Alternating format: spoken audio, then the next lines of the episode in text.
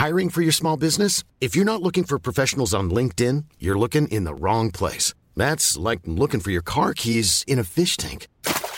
LinkedIn helps you hire professionals you can't find anywhere else, even those who aren't actively searching for a new job but might be open to the perfect role. In a given month, over 70% of LinkedIn users don't even visit other leading job sites. So start looking in the right place. With LinkedIn, you can hire professionals like a professional. Post your free job on linkedin.com slash people today.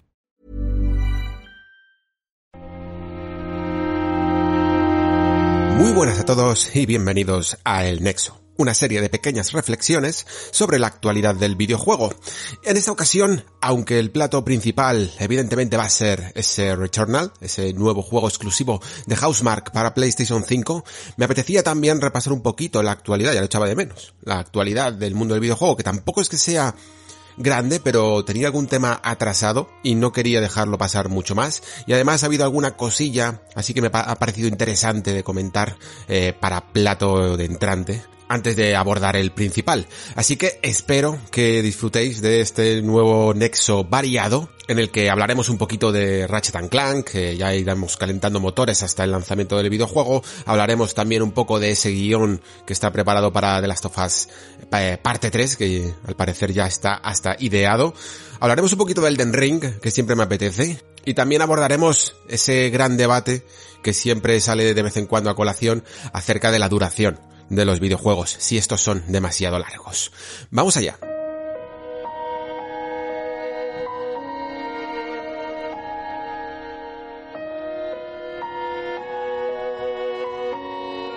Bueno, pues voy a empezar con esto del Den Ring que justo ha aparecido antes de que me pusiera a grabar y es que las últimas informaciones que vienen de la compañía madre de From Software, se llama Kadokawa Corporation, si no me equivoco, dicen que probablemente el videojuego no lo aluden directamente a, Elden Ring ni a Front Software, pero sí que dicen que muchos de sus lanzamientos que tienen en, la parte de videojuegos de la empresa eh, van a retrasarse probablemente hasta más allá del fin de año fiscal que terminaría en mayo de 2000. Bueno, no sé si es ahora en mayo o marzo, lo mismo me estoy columpiando, eh, de 2022 en cualquier caso, ¿no?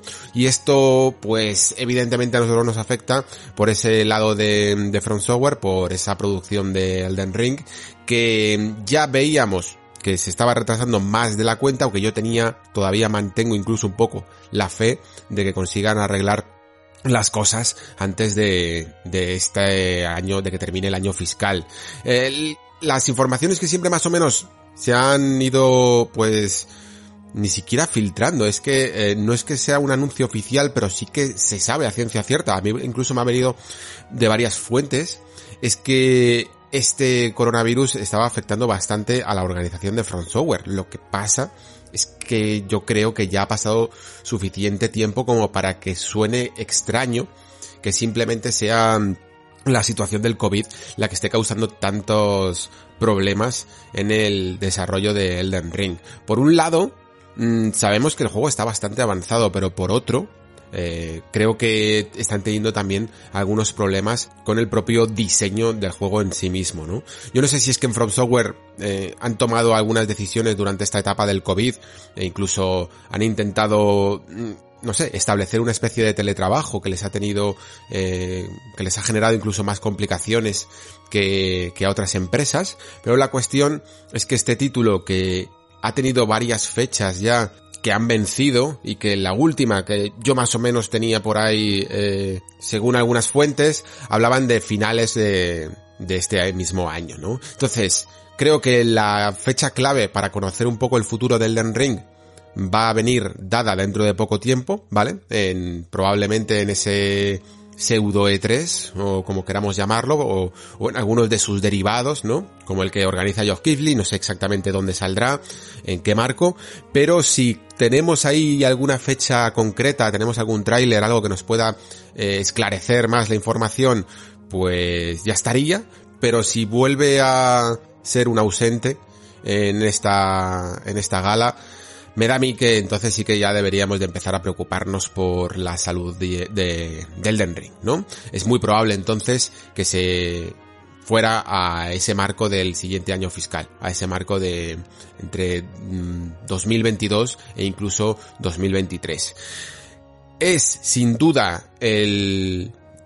Independientemente de lo que ocurra, ¿eh? independientemente de si sale más pronto o más tarde, es sin duda el marco más largo de ausencia de juegos de From Software, una compañía que nos ha tenido durante 10 años eh, desde el mítico lanzamiento ya de Demon Souls en 2008, 2009, siempre muy bien servidos, han salido tantos juegos que casi tendrían, casi se le podría hablar de una producción anual eh, en esta compañía, porque siempre han sido desarrollos de entre un año, dos años como máximo, Demon Souls, eh, los tres Dark Souls, Bloodborne, Sekiro y hasta Deracine, lo podríamos poner, y por supuesto también unos DLCs que han sido bastante cuantiosos, ¿no? Eh, y entonces tenemos este Elden Ring que se ha mm, cobrado una brecha de ya, ya van a ser casi dos años, ¿no? Y que probablemente en el cómputo final van a ser tres, y que denota también, en el fondo, que cuando cambiamos un poco ese diseño más lineal que a mí me fascina y que incluso a mí me parece, curiosamente, me parece hasta más complicado en el fondo de, de, de elaborar por la artesanía que tienen los diseños más cerrados y más laberínticos incluso que tienen los Souls a un diseño en el fondo mucho más abierto que a veces incluso en muchos juegos lo hemos lo hemos demostrado, ¿no? Que, que no por ser mundo abierto tienes que ser mejor, sino que puedes incluso echar a perder toda la belleza de un buen diseño de niveles, pero que sin embargo yo creo que siempre se demuestra que genera todavía más problemas, ¿no? Y que evidentemente pues compañías que ya lo tienen muy mascado, que, que tienen muchísima, muchísima experiencia, como, como Ubisoft, por ejemplo, que hace siempre mundos abiertos, pues sabe un poco cómo tiene que hacer y cómo tiene que administrar los recursos, pero cada compañía, y esto yo recuerdo que con Nintendo pasó en el fondo, ¿no? Que The Legend of Zelda Breath of the Wild, ahora lo tenemos marcado y bien marcado como uno de los juegos de mundo abierto eh, más interesantes que hay en el mercado, pero sin embargo su trabajo les costó, ¿no? Tanto que se les acabó un poco esa fecha de, de Wii U. Yo creo que de esto se ha hablado bastante poco, en el fondo, porque todos estábamos tan contentos con el lanzamiento de Switch. Wii U había sido un poco un pequeño fracaso, ¿no? De consola.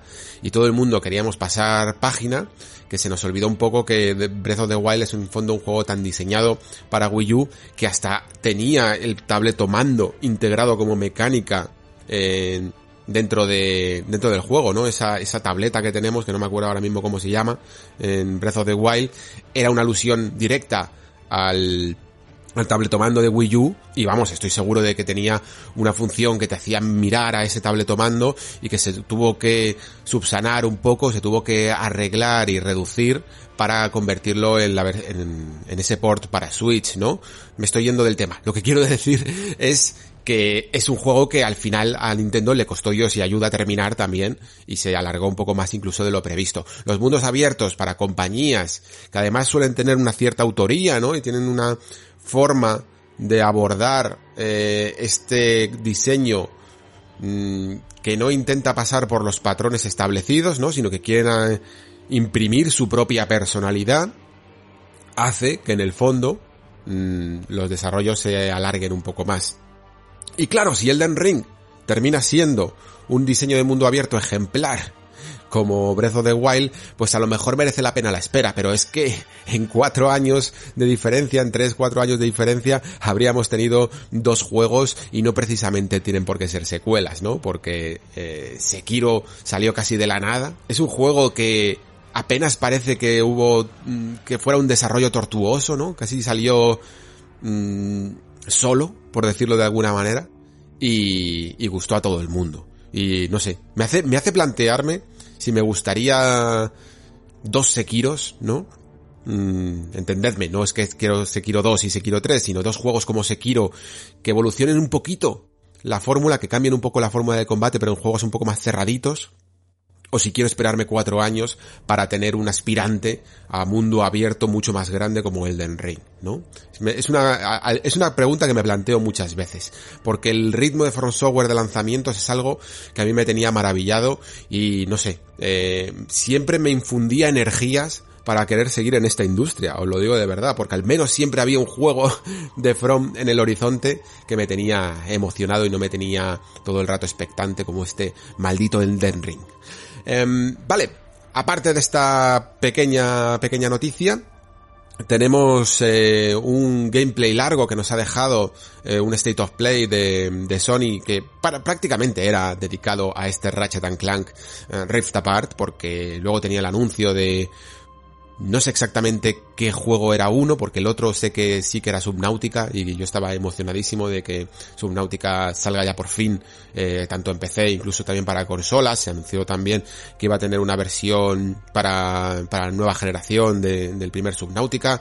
Sabéis que es un juego que, que yo adoro personalmente, creo que tiene una de las narrativas además más interesantes de, de los últimos años, una forma de contarla además que a mí me cautiva muchísimo. A lo mejor os doy más el coñazo cuando salga Below Zero, no lo sé, eh, porque no sé exactamente cuándo lo jugaré, tengo mil cosas ahora que probar. Eh, la actualidad se ha vuelto loca y de repente me he comido un Nier, un Returnal y también un Resident Evil Village con el que ya estoy. Y bueno, no parece que vaya a terminar, porque ya sabéis que sale también ese Mass Effect, eh, sale después también este Ratchet and Clank, sale alguna cosilla también en junio como Scarlet Nexus, o sea que estoy bastante ocupado. Eh, ya veremos exactamente cómo lo, cómo lo cubro y cuándo, porque es un juego largo, quiero decir, ¿vale? No es un juego de 10 horitas, precisamente un Subnautica.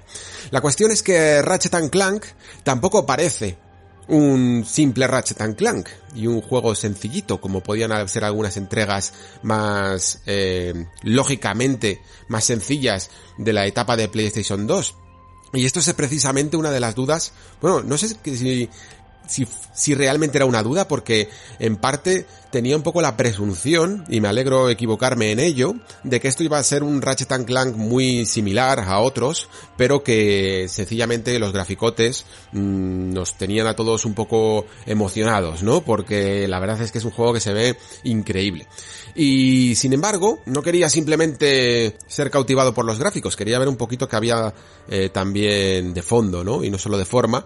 Y me alegro mucho de ver que Ratchet está intentando eh, ser algo más, ¿no? Que una evolución de ese juego de PlayStation 2 que era muy, muy icónico, que funcionaba muy bien, yo creo, para esa generación, pero que sencillamente, sinceramente creo, y sobre todo lo digo porque, claro, evidentemente el anterior fue un remake, eh, también tenía que ser un poquito sencillo, pero a mí me pareció demasiado sencillo, y, y, viniendo de ello esperaba algo un poquito más elaborado. Creo que este gameplay ha sido el mejor para demostrar que, que no lo parece, ¿vale? Que de repente se han expandido mucho más, incluso no solo en mecánicas de combate, que, a lo mejor es lo de menos, porque si algo tenía Ratchet era que, que siempre era muy divertido y variado en las armas a manejar, pero sobre todo en la parte más plataformera y de exploración era donde yo esperaba un poquito más. Yo recuerdo que además el, el Ratchet Clank de 2016, me parece que fue este, el remake, eh, lo jugué en directo y eh, fui un poco rápido mientras que lo jugaba un poco directo porque la verdad me estaba gustando pero tampoco me estaba enamorando. Y, y cuando lo jugué había gente que me decía, pero es que hay un montón de secretos que no estás haciendo, no sé qué, tal. Y fue como plan, vale, pero es que tampoco es que el juego me esté animando y tampoco creo que sea necesario que me ponga a buscar secretos para que el juego me guste más. Eh, me acordaba mucho de Luigi's Mansion 3, después cuando lo jugué, que es un juego que está lleno de secretos, es un gustazo, y el juego te anima un montón a explorar cada rincón y a descubrirlos todos, pero aún así, incluso aunque no lo hiciera, eh, que lo hice porque, como digo, animaba muchísimo a hacerlo, la, la propia aventura principal también me estaba enamorando, ¿no? Sin embargo, este Ratchet lo veo con otros ojos completamente, porque veo un montón de mecánicas, veo un montón de habilidades que, creo que están transformando muchísimo el terreno de juego, como ese wall running, como esos saltos con impulsos, como ese cambio de personaje, eh, esas formas de coger pues, ciertos casi entre comillas vehículos, ¿no? Criaturas con las que te puedes mover, mmm, entornos un poco más abiertos que puedes explorar y que te parece que te van a animar incluso más a explorar. Y me parece que casi, aunque no sea un reboot evidentemente, pero sí que me parece a nivel de diseño un reboot dentro de la franquicia, ¿vale? Me parece algo mucho más intrincado y mucho más digno, un poco de la época en la que nos encontramos, en el sentido es de, de, ser un juego más que se deja jugar más, ¿no? Que no solo te invita a avanzar por ciertos escenarios cerrados, sino que te invita a hacerlo de una forma un poco más sistémica, ¿no? Tengo entendido, y esto pues habrá que esperar un poquito también a la versión final, que también Ratchet, eh, digo que tengo entendido porque ya os digo que tampoco es que haya sido el mayor seguidor de la saga, pero algo he jugado.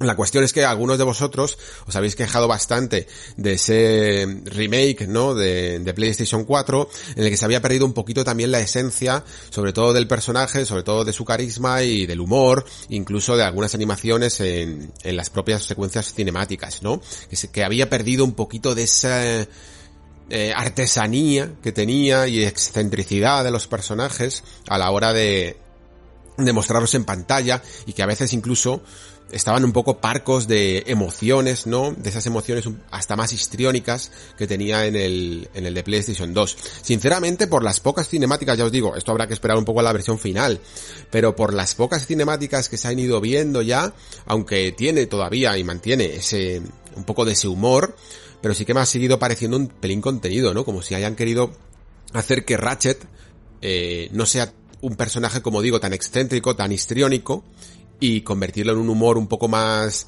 eh, suave y, y, unas expresiones faciales también tirando más a un cierto realismo incluso que al cartoon eh, en el que los ojos le, se abren como platos, ¿no? Y cosillas así que podían llegar a tener las expresiones de PlayStation 2. Eh, no sé exactamente cómo el fan va a recibir esto en la nueva entrega, si le va a molestar más o le va a molestar menos, porque entiendo que el agravio comparativo en un juego que es un remake se nota mucho más que cuando no tienes con qué comparar, ¿no? Como este Rift Apart. Y luego también eh, tengo mucha curiosidad por ver exactamente, y esto es uno de los puntos en los que creo que más me voy a fijar, en exactamente cómo funciona todo este sistema de las dimensiones y de los portales, que tanto lo estamos viendo un poco en los en los trailers y en las demos que ya se han visto, ¿no? Porque hay un poco de todo, no sé si lo habéis visto, hay momentos en los que son como muy espectaculares, en los que de repente cambiamos de dimensión, ha habido también momentos en los que entramos en, en, un portal y nos ponemos a luchar con el propio enemigo en otro mundo completamente diferente, que además los desarrolladores eh, afirman que estos mundos no son como hechos para para el combate en sí mismo, sino que realmente pertenecen a otro nivel jugable que se carga de la nada, ¿no? Que se carga enseguida. Y luego también incluso esa mecánica en la que en un alrededor de un escenario pues podemos entrar en un portal para aparecer en otro sitio. Pero no sé si os habéis fijado que al respecto de esta última mecánica, mmm, realmente el efecto que busca el juego es el de teletransportarnos un poco como si fuera un portal de portal, pero en el fondo funciona como un gancho de toda la, de toda la vida del Señor. Eh, tiramos de, de ese portal hacia nosotros mismos y donde estaba ese portal aparecemos, ¿no? De la nada. Que es un efecto que queda muy chulo, pero que no deja de ser estético. Y aquí, y, y lo remarco esto de estético porque es un poco la duda que os digo que, que estoy, que voy a tener un poco en cuenta con esto de los portales. Hasta qué punto se va a utilizar bien como un diseño jugable, como una mecánica que aporte al juego, o hasta qué punto se va va a tener, eh, va a ser realmente efectista, ¿no? Algo que está ahí para que eh, para dar un golpe de efecto, pero que en el fondo no aporte realmente nada más allá de lo más allá de, de, de, lo estético y de lo visual y de lo impactante que es, que lo es y mucho. Veremos si se aprovecha bien para que os hagáis una idea en lo que me refiero a, a, utilizar una cosa así de espectacular, un concepto jugable es lo que hace Portal, ¿no? Portal no solo se queda en lo guay que es eh, entrar en un sitio y aparecer en otro, sino que lo utiliza como mecánica. Espero que Rift Apart consiga mm, trasladar toda esa potencia de la máquina a algo que, que, sea también jugable y no solo visual, ¿no? Muy bien, eh, ya os digo, no hay mucho más que decir todavía de Ratchet porque creo que todavía no va a ser incluso la única cita que tengamos con, con el juego. Veremos si todavía se puede expandir un poco más esa información antes del lanzamiento y si no tampoco queda mucho para que para que salga. Entiendo que lo voy a traer al Nexo. No sé exactamente si en el lanzamiento, dependerá un poco también de, si lo voy a analizar en la revista o, o si no, si estaré con otras cosas. Ya os digo que también en junio es un mes complicado porque eh, salen un par de juegos como es Scarlet Nexus también. Eh, sale también, bueno, no, no sale. Es que es L3 directamente y va a haber un montón de, de actualidad que cubrir por esa, dentro de un mes y uff, no sé muy bien cómo voy a, cómo voy a andar con, con la energía para todo. Vale, pues seguimos con una noticia más, que es que ya hay guion para The Last of Us 3. Y yo no sé si lo dije en su reflexión de... porque claro, dije tantas cosas durante casi tres horas de programa en, el especial de The Last of Us parte 2, que, que lo mismo lo dije, lo mismo no, que este juego yo diría que no sé hasta qué punto mm, necesita más partes. De hecho, pensé que sencillamente llamarlo The Last of Us parte 2, en vez de The Last of Us 2, era una especie de manera de decir que no hacían falta, ¿no? Casi como cuando Kill Bill hace Kill Bill volumen 1 y Kill Bill volumen 2, ¿no? Para no dar una sensación de trilogía. Y es que evidentemente eh, The Last of Us es un juego que que creo que le sienta muy bien incluso a la primera parte tener una especie de finales un poquito un poquito un poquito abiertos, ¿vale?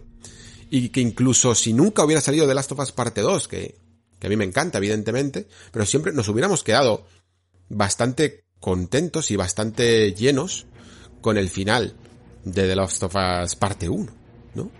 Eh, por ello, no creo que sea del todo bueno que estos juegos se perpetúen demasiado o incluso que cierren demasiado sus tramas. Casi, si tuviera que haber por obligación un The Last of Us nuevo, pediría que se utilizaran a otros personajes o otras ciudades, otros conflictos, ¿no?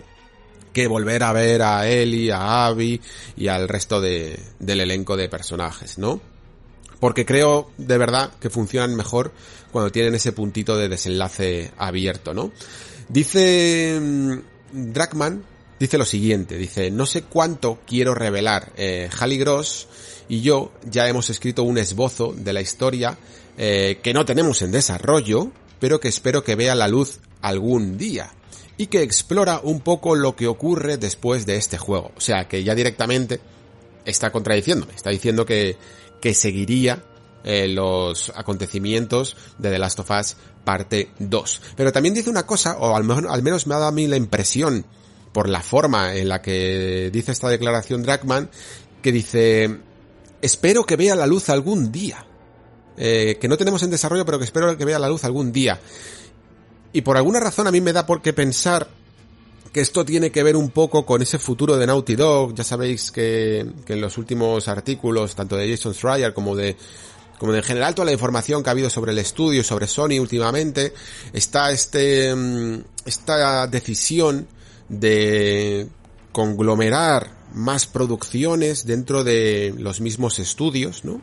Eh, de la misma manera que, por ejemplo, eh, Santa Mónica parece que está haciendo algo más que God of War, ¿no? También había un, algunos rumores de que podían estar dedicándose a un juego de ciencia ficción. Naughty Dog también se hablaba de que llevan un tiempo intentando tener un equipo A y un equipo B.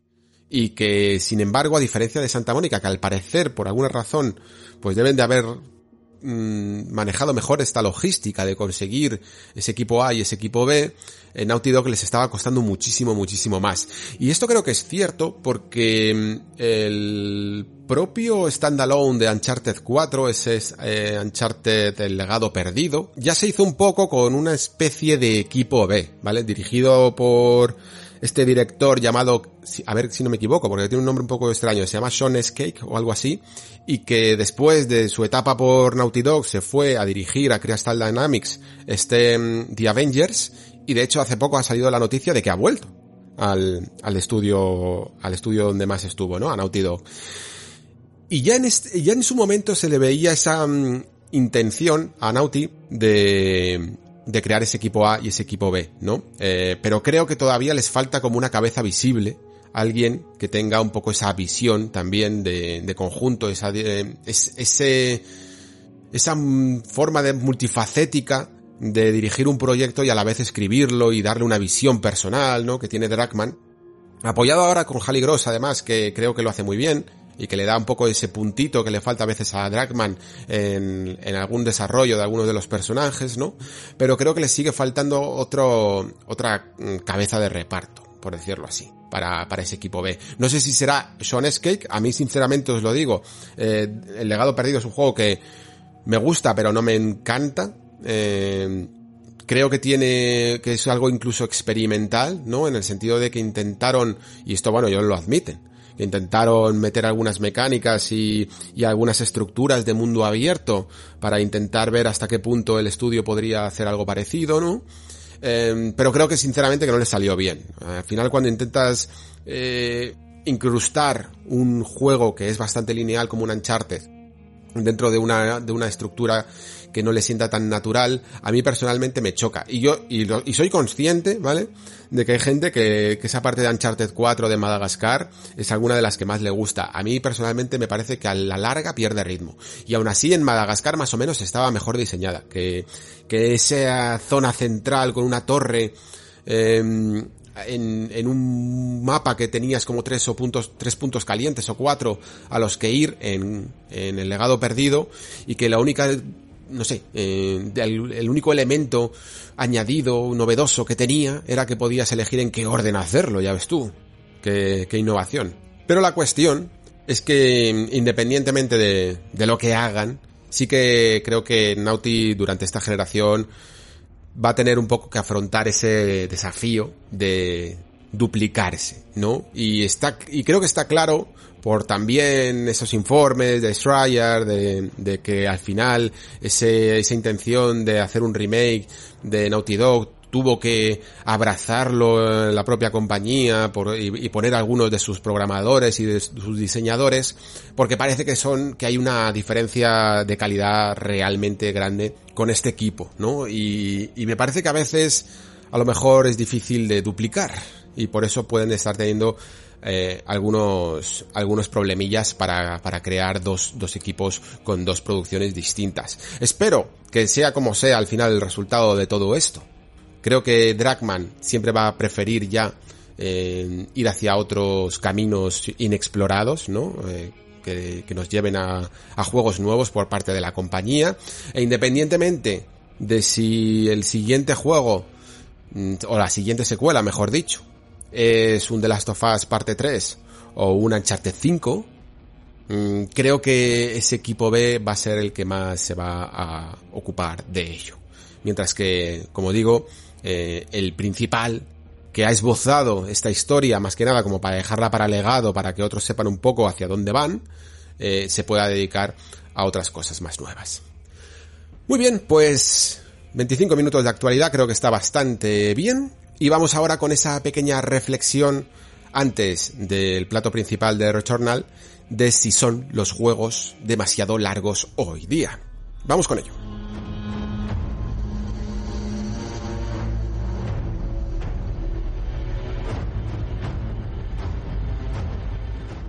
Bueno, pues este tema lo empecé yo a esbozar también hace unas semanas, la verdad, y lo tenía aquí en la nevera, eh, preparado para algún día poder hablar un poquito de ello, porque después de, porque se juntaron un poco dos cosas, ¿no? Eh, una fueron las declaraciones de Joseph Fares cuando sacó este juego de It Takes Two eh, acerca de que los juegos eran demasiado largos y yo creo que con ello ya incluso justificaba muchísimo eh, hablar un poco de, de, este tema que además siempre creo que nos interesa bastante, ¿no? Porque tenemos opiniones muy particulares sobre, sobre él y, y en algunos casos yo creo que muy distintas también evidentemente dependiendo del momento vital en el que nos encontremos. Y luego también se juntó otro factor y es que me intenté en el peor, después de tantos años, y en el peor momento posible, porque venía ahora esta ristra de lanzamientos que he mencionado antes, el Nier, Returnal, Village, todos los que vienen después, se me ocurrió intentar hacerme por fin estos DLCs de Dragon Age Inquisition que tenía ahí aparcados. Y claro, fue un poco percal, porque ya sabéis lo que ocurre muchas veces, sobre todo en un juego de rol, cuando Mm, lo pausas, eh, lo dejas durante unos meses y de repente se te ocurre volver a él y estás completamente perdido, ¿no? Eh, es un poco como el meme este de Gandalf en Moria perdido, que no se acuerda de cuál es el camino. Pues así te quedas un poco cuando retomas un RPG. Normalmente ocurre cuando lo dejas a mitad del juego. Pero con estos DLCs que salen un poco a posteriori y que en el fondo están hechos para que nada más terminar un poco la aventura, eh, sigas con ellos, ¿no? Porque suelen salir bastante no, eh, al menos durante el marco del año del lanzamiento y no años después como, como ha sido mi caso a la hora de jugarlos, pues lo que ocurre muchas veces eh, es que pierdes absolutamente mm, las mecánicas, las tienes olvidadas, no te acuerdas exactamente de nada, no te acuerdas ni de en qué momentos han quedado tus personajes. Yo, aunque me terminé Dragon Age Inquisition, en teoría, pues sigues un poco después, eh, tienes conversaciones a medias, se te mezclan las misiones nuevas de los DLCs con las misiones eh, que tenías por ahí secundarias perdidas. Inquisition además es un juego bastante extraño porque bueno, pues porque tiene algunas misiones secundarias que son muy buenas y luego tiene otras que son increíblemente de recadero o casi de MMO, ¿no?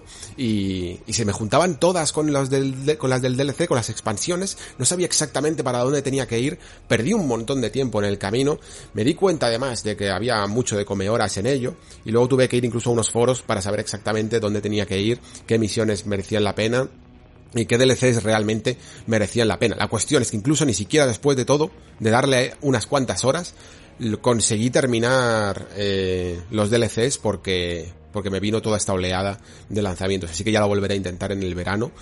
Porque quiero prepararme, aunque no esté del todo muy emocionado con ese Dragon Age 4, pero quiero prepararme un poco para, para él y creo que es importante al menos terminarse uno de ellos, que es el principal. No me acuerdo ahora mismo cuál es el nombre del principal, pero hay uno que, que es el que expande un poco más la historia, ¿no? Y el que lo va a conectar con, con Dragon Age 4. La cuestión, la cuestión es que mientras que intentaba abrirme camino por misiones eh, chusta y misiones interesantes, me di cuenta de que mm, cada vez más tengo que hacer una selección previa de qué cosas voy a hacer en un videojuego y qué cosas eh, voy a dejar marchar, ¿no? Esto la primera vez que me ocurrió fue con, con Skyrim y, y que me arruinó yo creo un poco el juego, ¿no? Por el 2011 todavía tenía un poco este afán completista de, de, bueno, de intentar hacer absolutamente todo lo que se añadía a mi, a mi diario. Y Skyrim y Oblivion también, en Oblivion también me pasó, son juegos que animan muchísimo a perderte en ellos y es una experiencia bastante bonita, pero también desconcentran bastante en lo que estás intentando hacer, ¿no? Hay como ramas principales, ¿no? Que podría ser la misión principal, las misiones de gremios y luego también todas las que te encuentras por ahí y al final eh, no terminaba casi ninguna porque siempre había algo que me sucedía y al final le daba más prioridad a aquello nuevo que se añadía en mi inventario, ¿no? Porque me daba como una sensación de urgencia, de alguien que me pedía ayuda y que parecía que estaba en peligro, ¿no? Que aquello que, bueno, que eres el Dovaquín, que ya, ya tendrás tiempo para venir aquí y mientras tú vete perdiéndote por el, por el mapa, ¿no? Después de Skyrim, que me, ya os digo que se me estropeó un poco la partida, porque me sentí muy muy agobiado y, y con esa sensación de que no conseguía acaparar todo, eh, decidí cambiar bastante mis hábitos de consumo, sobre todo con estos juegos RPG gigantes y de mundo abierto, ¿no? Hasta el punto de tomar decisiones que casi eran de reglas, que tenía apuntadas y de cosas que no iba a hacer, como recoger mierda por el suelo, como eh, investigar y examinar a cada cadáver de, de los enemigos que me iba cargando, y sobre todo no tener la necesidad de hablar con cada maldito NPC que demanda tu atención, ¿no? Intentar que dentro de ese mundo gigante que han construido para mí, aceptar, mejor dicho, que no lo puedo hacer todo, ¿no? Y que incluso mi destino no tiene por qué ser hacerlo todo, y que sencillamente yo tengo un camino que es el que elijo. Y desde que hice un poco eso, eh, he disfrutado un poquito más de los mundos abiertos, ¿vale? Aunque aún así todavía no sean del todo santo de mi devoción, porque ya os digo, son bastante come horas, pero intento nunca jugar completista y siempre crearme una especie de mini rol dentro de este juego de que no todo es para mí, ¿no? Ah, ¿Sabéis esos clásicos diálogos en los que te dicen, ¿me ayudarás? Y tú le puedes decir que sí o le dices que no, y siempre dices que sí, porque, bueno, se te añade ahí a las misiones secundarias y luego tú ya si quieres la haces. Pues me obligué a decirle, no te puedo ayudar a los personajes secundarios para que no se acumulara en mi diario y no me generara una cierta presión, ¿no? Hasta ese punto llegué. Y por lo tanto, iba reduciendo de horas, iba reduciendo mi experiencia en estos mundos abiertos, pero a la vez me agobiaba mucho menos. Mm, llegaba al punto en el que solo elegía aquello que creo que podía abarcar, ¿no? Es un poco como cuando mm, también en un juego de rol tienes que elegir una clase, ¿no? Y decides que vas a ser un ladrón Y si decides que vas a ser un ladrón, pues no vas a ser un guerrero. Y si decides que vas a ser un guerrero, pues no vas a ser un mago, ¿no? Estás también dejando marchar oportunidades dentro de ese juego, ¿no? Eh, pues esto también lo llevé al punto de las misiones. Y todo nos lleva en el fondo al tema de la necesidad que hay de los juegos de ser demasiado largos y la necesidad que tenemos algunos jugadores de reducirlos, ¿no? Para poder abarcarlos. Eh, el otro día bromeaba incluso con... bromeaba un poco en serio, en el fondo, con unos amigos, diciendo que lo mismo los mundos abiertos deberían de cambiar completamente, radicalmente su estructura narrativa, sobre todo, ¿no? De este concepto de misiones principales y misiones secundarias, y cambiarlo por eh, misiones autoconclusivas y eliminar casi con, por completo la misión principal. Y diréis, joder, ¿qué, ¿qué, estás diciendo, no? Si la misión principal es la mejor. Puede ser para algunos juegos, pero puede que para otros, imaginaos por ejemplo un The Witcher, eh, y os digo un The Witcher porque me funciona un poco la estructura de cazador de monstruos, ¿vale? No, no por el juego en sí mismo, sino un cazador de monstruos en el que, que no tenga absolutamente nada que hacer a la larga, ¿no? Para esos títulos de crédito, para que termine el desenlace y tal, sino que sencillamente se dedica a cumplir ciertos encargos en este mundo, ¿no? Y sin una misión principal, primero a lo mejor no me sentiría tan agobiado de que voy a tener que echarle 70 horas al juego, sino que mi experiencia podría ser lo que yo quisiera, ¿no? Porque de la misma manera que tú puedas ver una serie autoconclusiva, que te quedas satisfecho siempre por cada capítulo que termina, ¿no? Eh, aunque luego incluso tengas un arco que se, que se fuera eh, ampliando cuando ves varios capítulos, pero en el fondo te quedarías siempre satisfecho cuando terminas una pequeña misión, ¿no? Pues en un The Witcher futuro en el que no hubiera misión principal, tú podrías hacer cuatro, cinco encargos eh, que conglomeran varias misiones secundarias, ¿no? Echarle 5 horas, 10 horas, 15 horas, 20 horas al juego y siempre te parecería que has terminado. Si no quieres hacer ninguna misión más, te quedarías completo porque cada una de esas misiones secundarias está trabajada y cada una de esas misiones secundarias tiene un desenlace lo suficientemente satisfactorio como para que tú dijeras, me he quedado lleno, hasta aquí, no necesito más. ¿Vale? Y sí, sé que eso es exactamente un poco lo que ocurre con un Skyrim, porque si tú eliminas esa misión principal, tú terminas una misión secundaria normal, o tú terminas un gremio que es en el fondo un conglomerado de secundarias, y te quedas completo también, que es un poco la forma en que eh, yo jugué a Skyrim, la verdad, eh, porque hasta que me acabé la misión principal, pues pasaron años, sinceramente, porque lo, lo, abandoné como tres o cuatro veces por el camino, y con Oblivion pasó lo mismo, pero lo que me ocurría muchas veces es que dejaba de cobrar importancia en el fondo esa misión principal, ¿no? Para mí son como mundos de perderse. Claro, puedes tener las dos cosas, pero siempre que no terminas una misión principal, tienes la sensación de que no te has pasado el juego. Eso es lo que quiero decir, ¿no? Y por lo tanto tienes una especie de vacío de algo que tu afán completista te dice, te deja un poco intranquilo, ¿no? De que es que no lo has terminado.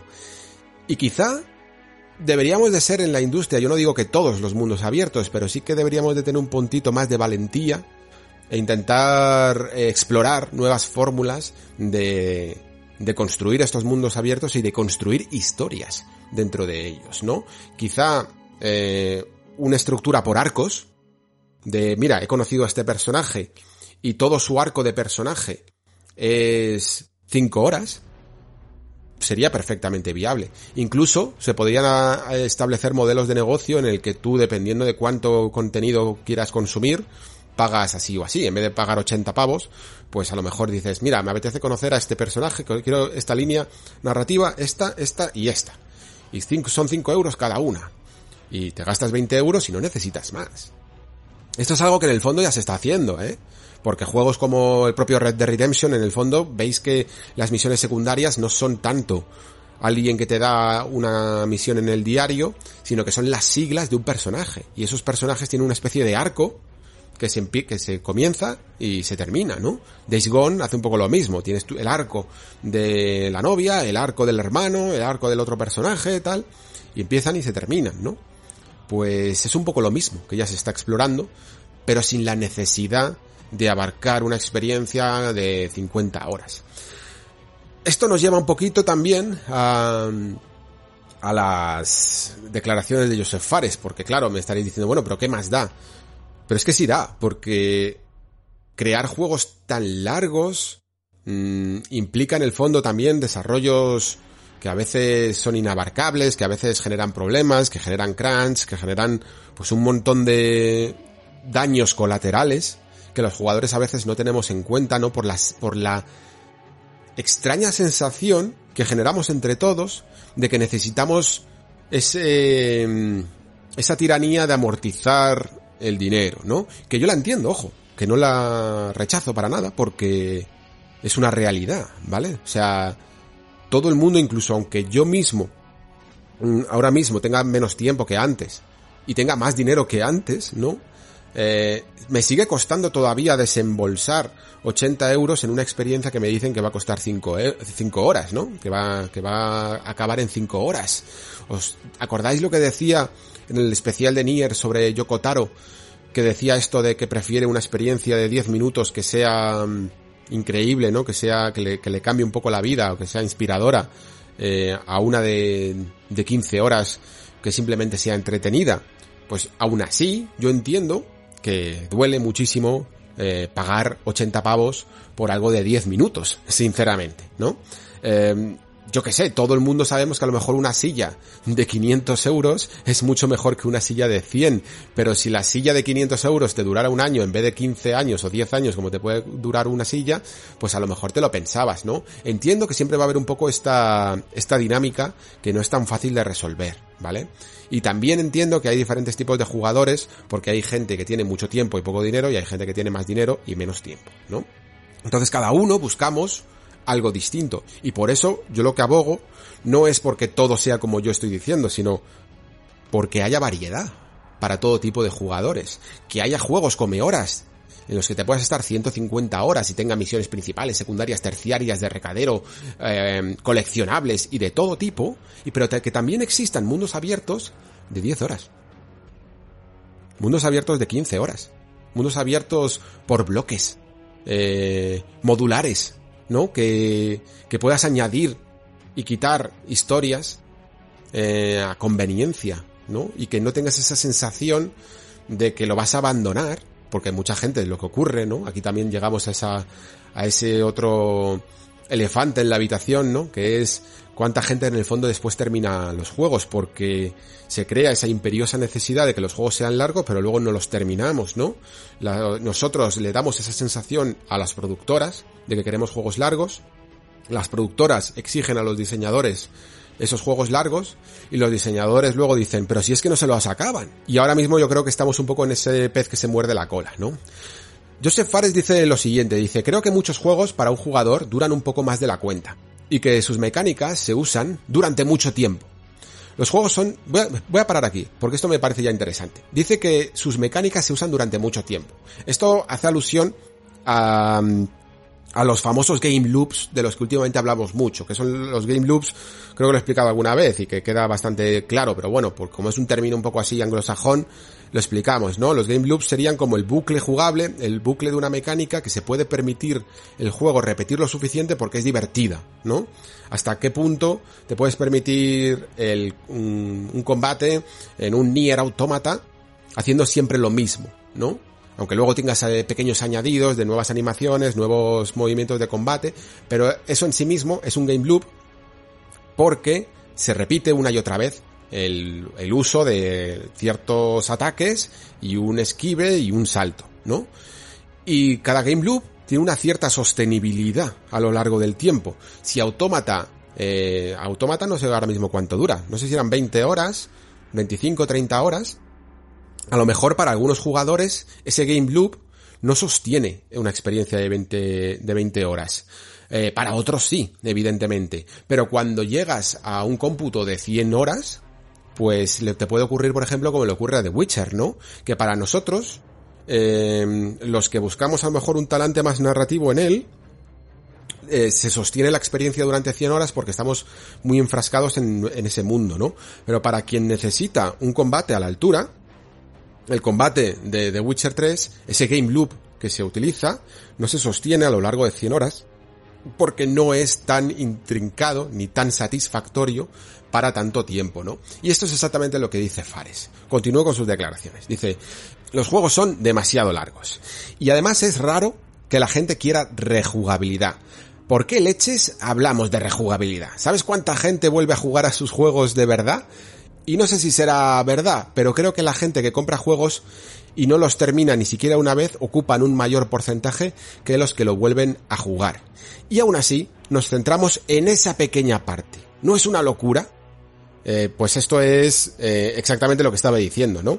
Que hay un gran número de jugadores que, que no terminan los juegos, un alto porcentaje. También es verdad que esto tiene trampa, ¿vale? Porque al fin y al cabo hay un montón de gente que puede llegar a conseguir eh, el juego de manera gratuita, gente que sencillamente lo prueba, de, esta gente que lo consigue de maneras gratuitas, por promociones, por porque tienen accesos y cosas así, eh, lo prueban, desbloquean un logro y entran dentro de ese porcentaje, porque muchos de estos porcentajes se consiguen también por eh, viendo los logros, ¿no? Así que digamos que el 100% real es imposible, el 100% sería en el fondo el 70% de todos ellos. Y aún así, los porcentajes de que se terminan un juego eh, rondan el 30% al 50% en el mejor de los casos, ¿no? Continúa Fares, dice, tomemos como ejemplo The Witcher 3, uno de los juegos mejor valorados de la historia. El 30% de los jugadores lo terminó y vendió 25 millones de copias. El 30% significa que solo 7,5 millones de jugadores lo terminaron, así que quedan 17,5 millones que no completaron la historia. Y aún así hablamos de rejugabilidad. Es de locos. Bueno, ya he explicado un poquito eh, lo que significa esto de, de los porcentajes, ¿vale? Que, que no siempre hay que considerar el 100% porque, porque es imposible. Y luego además, un juego como The Witcher 3, si tomas los datos que hay a día de hoy, teniendo en cuenta todas las ofertas, teniendo en cuenta que el juego ha estado en Game Pass, puede haber perfectamente muchísima gente que sencillamente haya desbloqueado un logro y forme parte de la estadística, ¿no? Que, siempre muchas veces son estadísticas un poco, no manipuladas a posta, ¿no? Pero que siempre pueden dar datos dependiendo de cómo los quieras mirar, ¿no? Eh, de que menos jugadores de lo que parecen han terminado The Witcher 3. Yo creo que The Witcher 3 sí que es un juego mm, muy largo, sí que hay gente que lo ha dejado, ¿no? Sí que hay gente incluso que lo ha dejado y luego a los meses lo ha terminado, ¿no? Eh, porque no, no podemos directamente coger tampoco las estadísticas falsas de que después del primero o segundo mes, ¿no? Pero luego también es que no creo que sea únicamente culpa de la duración de los juegos. Creo que también depende mucho de ese factor de saber captar la atención del jugador. Esto en la primera temporada ya le dediqué un programa completo a, a esa, a cómo conseguir la atención del jugador. Y creo que en muchos juegos no se trata de que sean más cortos o más largos, sino que no saben alternar, variar, mandar esos estímulos necesarios que necesita el jugador para que complete la aventura, ¿no? Independientemente de si, la aventura mm, dura 10 horas como si dura 80. Estoy convencido de que muchos de vosotros habréis jugado eh, a títulos larguísimos, larguísimos, larguísimos y os han tenido completamente enganchados de principio a fin. Y eso es precisamente porque el juego ha sabido dosificarse, el juego ha sabido manteniendo bien sus estímulos, mientras que luego hay otros que lo único que han hecho es repetir esos game loops tanto, estirar, estirarlos tanto, que hay un momento que, mm, ¿cómo llamarlo? La magia se rompe, ¿no? eh, el, la ilusión de que estás en ese mundo, de que estás haciendo algo, se rompe porque empiezas a, a pensar en estructuras, empiezas a pensar, buah, el juego aquí ya está haciendo otra vez lo mismo, el juego ya me está haciendo ir de un lado para otro para arañar una hora al crono. Cuando empiezas a pensar así, es en el momento en el que esa, esa ilusión se rompe y, y, estás fuera de la partida. Y lo más probable es que empieces a, a, a pensar en abandonar ese videojuego o que cuando termines tu partida la siguiente vez que te sientes al sillón se te olvide mm, volver a jugar a él y te pongas con otro, ¿no? Porque estos loops y estas llamadas de atención tienen siempre una vida caduca y tienes que saber muy bien cómo diseñarlos para que no se sientan, para engancharte, ¿no? para ofrecer siempre algo que te atraiga a volver a, a volver a seguir jugando. A mí, de los últimos juegos así, de los últimos años, que me ha parecido que estaba muy bien planteado en este sentido, es el último God of War. Porque tiene los suficientes sistemas y los utiliza y entremezcla de las suficientes maneras como para que me apetezca hacerlo todo en el tiempo que más o menos se ha planificado que vaya a durar, ¿no? God of War al final tiene un sistema de combate que es muy muy atractivo, que siempre se mantiene además relativamente fresco gracias a que cada movimiento extra que desbloquea se siente útil. Eh, bueno, algunos a lo mejor evidentemente no, pero no se sienten como el típico combo que desbloqueas y que es tan difícil o, o es tan... Sí, tan difícil de ejecutar como a lo mejor eh, específico para ciertos momentos que al final no lo utilizas. Me parece que todo se siente útil, ¿no? Y fácil de, de efectuar en los mandos. Luego también lo varía con otras armas, evidentemente. Eh, y luego aparte, todo su planteamiento de cómo maneja los secretos, eh, el backtracking y las misiones secundarias, me parece que lo hace con estilo y en los momentos correctos. Siempre consigues esa herramienta, ese power up, esa cosa que te desbloquea algo y, y puedes seguir eh, explorando mapa y puedes seguir incluso haciendo desafíos extra que, que, tienes en algunos de los otros reinos y que se antojan muy muy interesantes porque entra incluso dentro de la fascinación, por ejemplo las, las Valquirias, que no dejan de ser un desafío extra, pero les añade el suficiente trasfondo como para que te intereses por, eh, por desbloquearlas. Pero es que incluso más allá de estos desafíos extra, las misiones secundarias de God of War a mí me encantaron porque no sé no, no, me parecieron misiones secundarias, no parecían cosas que se añadieran al diario como una tarea que hacer, sino que había muy pocas, muy muy pocas, pero todas ellas tenían su escenario nuevo, su diseño particular, eh, su conversación única, y me parece el ejemplo claro y evidente de que la calidad al final gana la cantidad, sin ninguna duda. Y esto, por concluir ya un poco, eh, me recuerda mucho a aquello que ya estoy repitiendo hasta demasiado, ¿no? Que decía en programas anteriores de las declaraciones de Todd Howard eh, sobre los mundos, que dice que deberían de ser más reactivos y menos grandes, que, que me hace gracia un poco en el fondo que lo diga Todd Howard, porque justo aquí he ejemplificado bastante con, con Skyrim y con Oblivion, eh, cómo Bethesda ha llevado una forma de hacer las cosas que, tira mucho de la inabarcabilidad, ¿no? De, de esa sensación de abrumar al jugador con un mundo que se, antoja tan grande porque se antoja inabarcable en el fondo, ¿no? Porque tiene tantos contenidos que parecen infinitos. Eh, creo que en el futuro, sin embargo, creo que vamos a empezar a ver cada vez más eh, diferencias entre la filosofía de muchas compañías. Habrá algunas que sigan evidentemente apostando por rellenar estos iconitos y sacar las, eh, bueno, las estadísticas y las declaraciones de que su mapa y su mundo abierto es el más grande de la historia de los videojuegos y cosas así.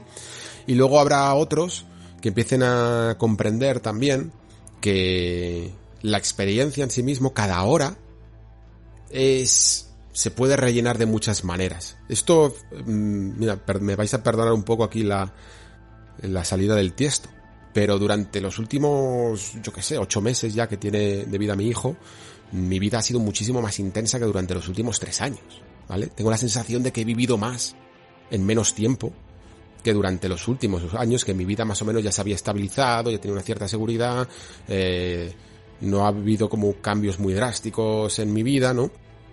Y durante, durante el, último año he tenido la sensación de haber vivido más, todavía, ¿no? Que durante más tiempo. Así que las horas son maleables a nivel psicológico. Si tú tienes un juego que durante 30 horas o 20 horas es capaz de llenarte más y es capaz de producir una, una intensidad mayor que un juego de 100 horas, creo que todos al final lo preferimos. Y creo que mmm, los diseñadores están aprendiendo eso, ¿no? Están aprendiendo que hay un público que además es el fondo el que tiene dinero, ¿no? Y el que tiene menos tiempo, el que es capaz un poco de desembolsar los 70 euros también, que quiere, que demanda eh, cada vez más experiencias intensas y no sencillamente experiencias que le mantengan entretenido y enganchado a la pantalla, ¿no? Que para estar horas y horas y horas, pues ya tienes los juegos casi gratuitos tipo Call of Duty Warzone o Fortnite o cosillas así, en los que puedes echarle horas al crono todo lo que quieras. Que es mejor, en el fondo, dedicar tu tiempo a que el jugador sienta que sus acciones provocan un verdadero impacto ¿no? en este mundo que, que estás presentando y que éste cambia y evoluciona a su alrededor. Me estoy acordando ahora de, de Dying Light 2, que en teoría promete esto, ¿no? Y, de hecho, creo que casi todos los quebraderos de cabeza que está teniendo Teclan con el desarrollo de este juego viene a nivel de que incluso en, en, el propio diseño narrativo que Chris Avelon construyó en su momento hace ya años para este juego, entraban estos factores, ¿no? De, de tal impacto de tus acciones en el mundo que lo convertían y lo transformaban drásticamente a nivel visual y, a nivel de cómo se comportaban los personajes, ¿no? Que, es evidentemente mucho más difícil hacerlo así, más contenido y más transformador que más expandido y todo lleno de iconos.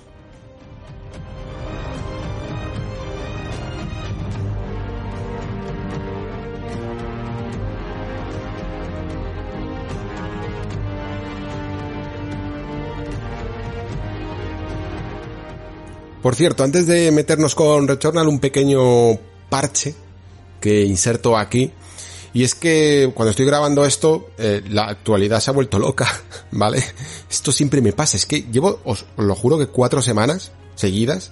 Bueno, quita, quitando el especial de Nier a lo mejor, que estuvo más calmado, pero de esto de ponerme a grabar y mientras que me estoy grabando empiezan a salir noticias a lo loco, ¿no? Esta semana ha salido un poco todo el juicio de, de Apple versus Epic que está dejando un montón de información. Eh, han salido incluso algunos anuncios de algunos juegos que me llaman la atención como eh, ese Flashback 2 que me ha dejado completamente sorprendido. Y me vais a perdonar que no mm, me adentre en ello porque sinceramente voy con la lengua afuera, ¿vale? Eh, ya, ya he formado un poco el programa de esta semana de dos horas. Eh, me ha pillado en esta oleada de juegos entre Returnal y, y, Resident Evil Village con algunos avances también que están saliendo ya de cara al próximo mes y me está costando un poco dar darle tiempo a, todo, ¿vale? Así que eh, no sé si la semana que viene lo digo por ello, ¿no? Porque no sé si la semana que viene voy a querer en el fondo también ocuparme de la actualidad porque tenemos un Resident Evil Village que es muy probable también que me ocupe buena parte del programa. Y no sé todavía si este especial de Resident Evil Village lo quiero mmm, unir, como estoy haciendo con Returnal, con algo de actualidad o sencillamente dedicarlo a, a, eh, únicamente a este juego, ¿no? Eh, creo que voy a grabar primero todo el especial de Resident Evil y si veo que se me va un poco de madre eh, lo dejo tal cual y si veo que puedo meter algo de actualidad, lo meto. Pero que lo sepáis, que, que soy consciente de que ha salido un poquito más de actualidad y normalmente siempre me quejo, pero es que esta vez no puedo más, chicos. Ahora sin más, vamos con esa reflexión sobre Returnal.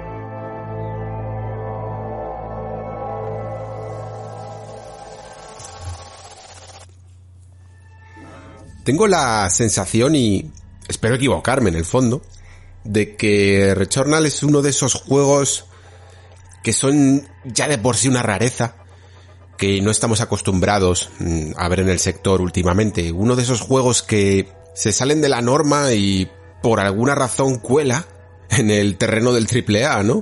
Esto me recuerda a una pequeña historia que contaba mi amigo César en su, en su programa en Polla Viejers, en el que hablaba de esta serie llamada Too Old to Die Young, eh, de, del director danés Nicolas Winding Rem, de, que también ha hecho, que también ha dirigido, más conocido por supuesto por la película de Drive, ¿no? Y también por su aparición evidentemente en Death Stranding. Bueno, pues este director al parecer tuvo hace poco una entrevista y, y admitió que les había colado, pero bien colada, al canal de streaming de Amazon Prime Video, esta serie de Too Old to Die Young, eh, en el que por alguna razón pues no le habían estado controlando, ¿no? Y aprovechó la oportunidad de que estaba fuera de control para hacer la cosa más absolutamente rara y, y profundamente estética que pudo imaginar, ¿no?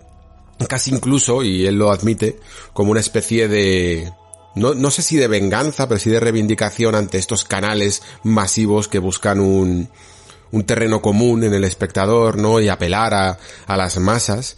Y lo que hizo él fue precisamente todo lo contrario, ¿no? Por supuesto, la, la serie es rara de narices y pasó completamente desapercibida por, por el público mainstream, ¿no? Bueno, pues Returnal, esperamos que esto no pase, pero sí que es cierto que se ha dado una de esas alineaciones de planetas en las que una gran productora pues coge un estudio como Housemark, que además eh, su, bueno, su futuro está un poco todavía en el aire después de esas grandes, de, grandes en el sentido de, de impactantes declaraciones acerca del futuro del género arcade, eh, no sabíamos muy bien cuál iba a ser su propio futuro, ¿no? Y qué, estaban tramando. Hasta que llegó este Returnal y lo que sería un juego que en otras circunstancias, pues probablemente tendría otro talante y sobre todo otra factura técnica, llega eh, amparado por unos buenos milloncejos eh, y tenemos una factura de corte triple A, ¿no? Por eso digo que, que parece que se han alineado los planetas. Housemark comentó en estas polémicas declaraciones que ellos estaban en una especie de segmento muerto, en el que, bueno, pues sus juegos eran de corte arcade, pero no eran tan baratos de producir como muchos de estos juegos arcade que se lo pueden permitir pues por tener un presupuesto más limitado. Los juegos de de Housemark siempre han sido un pelín más llamativos, ¿no? Un pelín más caros. Next Machina ya se empezaba a notar, pero es que incluso Resogan ya a, inicios eh, de la generación pues se le veía muy muy atractivo eh, de por sí y además con dos versiones en PlayStation Vita y en PlayStation 4. La cuestión es que es una de estas veces en las que Sony em, nos demuestra también que tiene otro talante, ¿no? Porque si bien últimamente, las últimas semanas, íbamos hablando de que parecía que se estaba deshaciendo un poco, sacudiéndose de esos estudios que eran un poco más experimentales, eh, no de carácter independiente, pero sí, cuanto menos, eh, más atrevidos o que no hacían ese juego para masas, ¿no? Porque Returnal no lo es pues deciden apoyar eh, a, un estudio como Housemark, que además se la juega un poco a doble o nada, ¿no? Porque después de estas declaraciones que hemos comentado, ¿no? Pues lo lógico hasta cierto punto habría sido pensar que abandonarían incluso el arcade, ¿no? No que duplicarían la apuesta y que llevarían el terreno del arcade a un presupuesto aún mayor.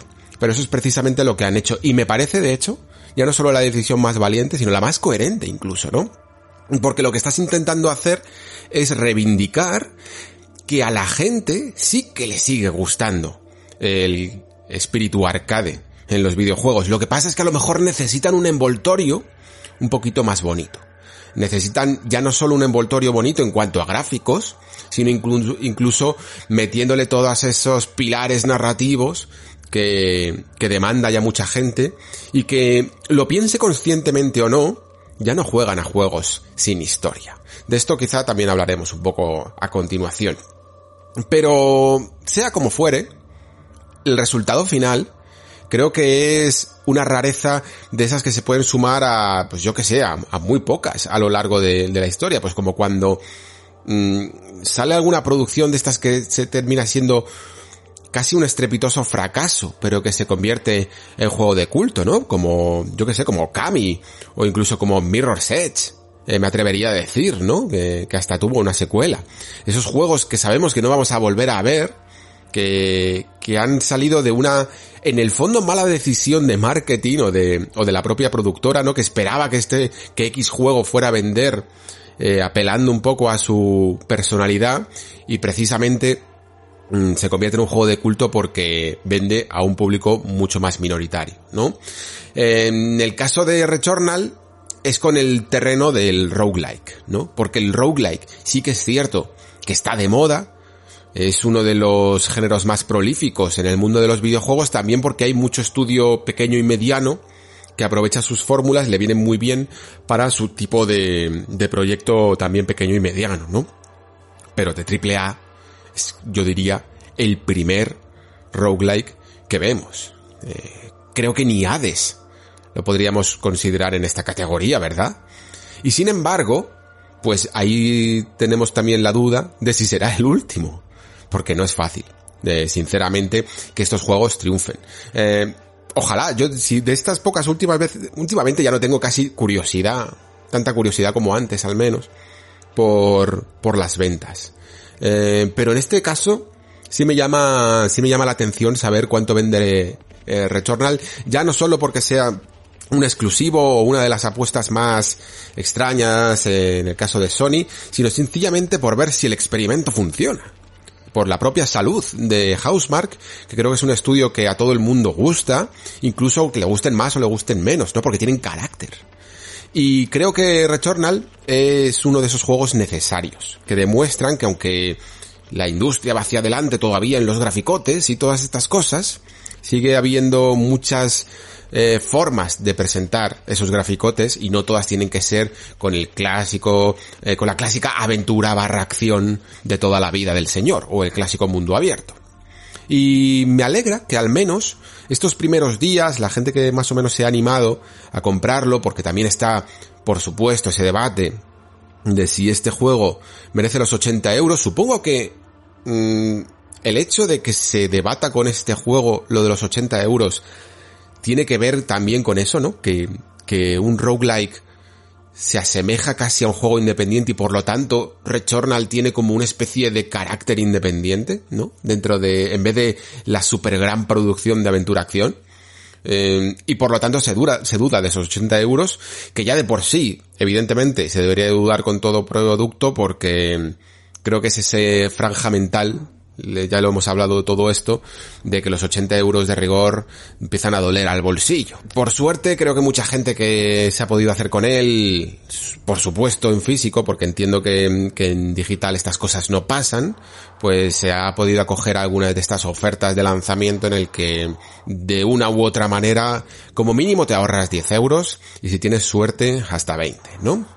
Entonces, tenemos este, esta, esta extraña combinación de roguelike con shooter frenético, con graficotes y con narrativa que está gustando y tiene sentido que, tiene más sentido del que parece que guste porque el juego comienza francamente bien. Creo que todo el mundo que ha visitado el primer bioma, como se les está llamando, ¿no? Em, es bastante, queda bastante satisfecho con, ya no solo con el ritmo, con el tipo de juego, sino con la propia experiencia en sí, ¿no? O sea, parece incluso por los trailers y por las imágenes otra cosa, que cuando te estás poniendo los mandos y entiendes esa mezcla de shooter de arenas con roguelike y con un pelín de aderezado quizá un poco con un pelín de historia, pues para que tengas al menos unos ciertos objetivos, eh, que parezca que la cosa va a algún sitio. De esto también hablaremos más adelante. Creo que la mejor manera de explicarlo a ver, la mejor manera de explicar cómo se retornan en el fondo es mencionando a Nex Machina, porque aunque Nex Machina es una especie de top-down shooter, ¿no? Eh, o de casi de vista isométrica, evidentemente mucho más sencillo en los gráficos, pero muchas de las mecánicas que ya veíamos en este título se repiten un poquito en Returnal, sobre todo pues ataques enemigos, eh, infierno de balas, esa especie de aureolas que se van extendiendo por el mapa y que tienes que evitar a toda costa, ¿no? Es esa manera de no dejar de moverte nunca por el escenario mientras que vas acabando con, con todos los enemigos, ¿no? Y que quizá también, pues para aquellos que no hayan jugado a Nex Machina, se le puede incluso mencionar por aquí el nombre de Doom, de, de, Doom Eternal, ¿no? Por esa, por ese frenetismo que tiene y por esa disposición de arenas de juego en el que, bueno, no hay una Doom Dance, pero sí que más o menos se le parece. Porque es un juego de correr y disparar en toda regla, en el que prácticamente es mucho mejor que, que no te pares en ningún momento, ¿no? De hecho, en muchas ocasiones tienes que ir manejando los tiempos de cuándo es mejor ir apuntando y cuándo es mejor directamente correr sin mantener el gatillo apretado. Eh, teniendo además muchísimas variables sobre alturas de terreno, enemigos, tipos de balas que a las que te tienes que enfrentar, em, armas que tienes tú a tu disposición y jugar incluso con los objetos que te vas encontrando a tu paso, ¿no? No es a lo mejor tan complejo en este sentido como el propio Doom Eternal, ¿no? Que te tiene siempre en una especie de malabar eterno de, recursos, ¿no? Porque tienes que estar pensando en, si recoges aquí vida, en si utilizas esta herramienta, la motosierra o el, el lanzallamas con el enemigo para conseguir armadura, ¿no? No tienes que tomar a lo mejor tantas decisiones estratégicas, pero se puede permitir a su favor eh, crear más un entorno peligroso en cuanto a mm, no tantos enemigos que te ataquen eh, tan directamente, tan frontalmente, eh, cuerpo a cuerpo, como a través de un montón de balas que inundan la pantalla y por supuesto entonces limitan tus movimientos, porque cualquier bala que te comas en este juego, la verdad es que te quita un buen puñado de vida, ¿vale? Y sobre todo con la tensión acumulada de que cada muerte en este juego te lleva de una sacudida al principio, ya no solo al principio del nivel, sino al principio del juego, ¿no? Aquí entramos un poco en esa característica de roguelike que, que es en el fondo su espíritu. Ya sabéis cómo son los roguelikes, pero si no, lo recuerdo un poco. Eh, son este tipo de juegos en el que cada muerte eh, reinicia absolutamente toda la partida, pero que luego tenemos esta variante de roguelite, roguelite, ¿no? Que mm, que son, se les llama así evidentemente porque son una versión light y menos hardcore de, de la experiencia más tradicional, ¿no? Esto significa que cada vez que mueres no pierdes absolutamente todo, sino que hay algunos pequeños elementos que se mantienen. Y es importante que matice esto, o que lo recuerde, quiero decir, porque la verdad es que aquí deberíamos de empezar ya a hablar de cómo Returnal gestiona un poco su faceta de roguelike, ¿no? O de roguelite. Yo lo digo invariablemente porque en el fondo me parece que el género se llama roguelike, ¿no? Y que lo otro sería una especie de variante. La cuestión.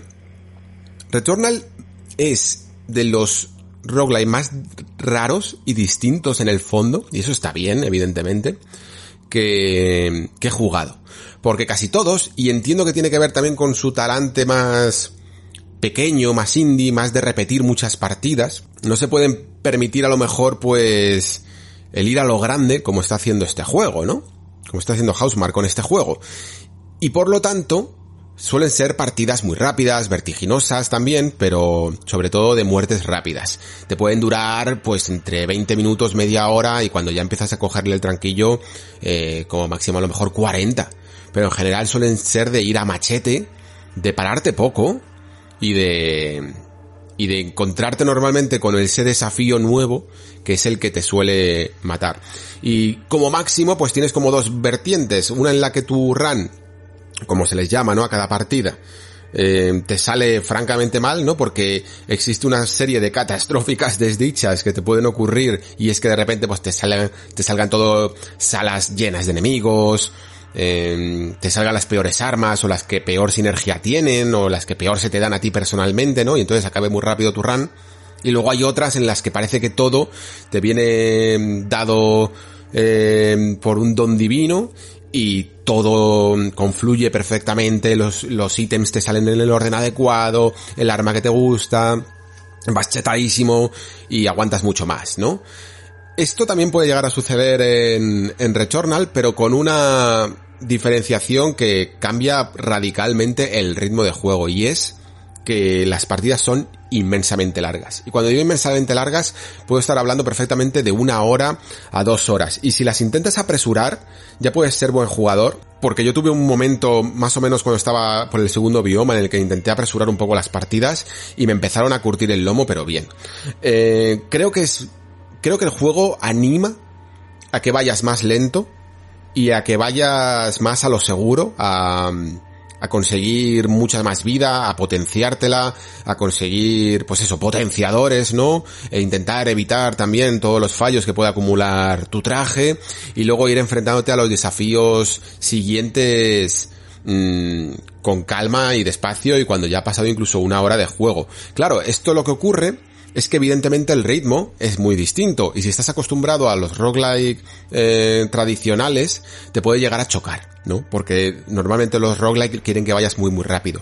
Y aquí genera una especie de efecto rebote el hecho de que te curres mucho una run en la que no avances o tengas la sensación de que no has avanzado prácticamente nada. Es decir, que si ni siquiera, si por ejemplo te quedas a mitad del mundo 2 y ni siquiera la siguiente, después de una hora y media, llegas al jefe, tienes la sensación de haber perdido cuatro veces más el tiempo que en un roguelike mm, de toda la vida, ¿no? Lo que pasa es que sí que es cierto que duele un poco menos cuando te lo pasas tan bien en, en cada run, ¿no? Mientras que en otros juegos sí que puedes llegar a tener la sensación de que muchas de estas runs son casi una gestión, ¿no? Eh, es un paso necesario que tienes que llegar para ver si esta va a ser la buena.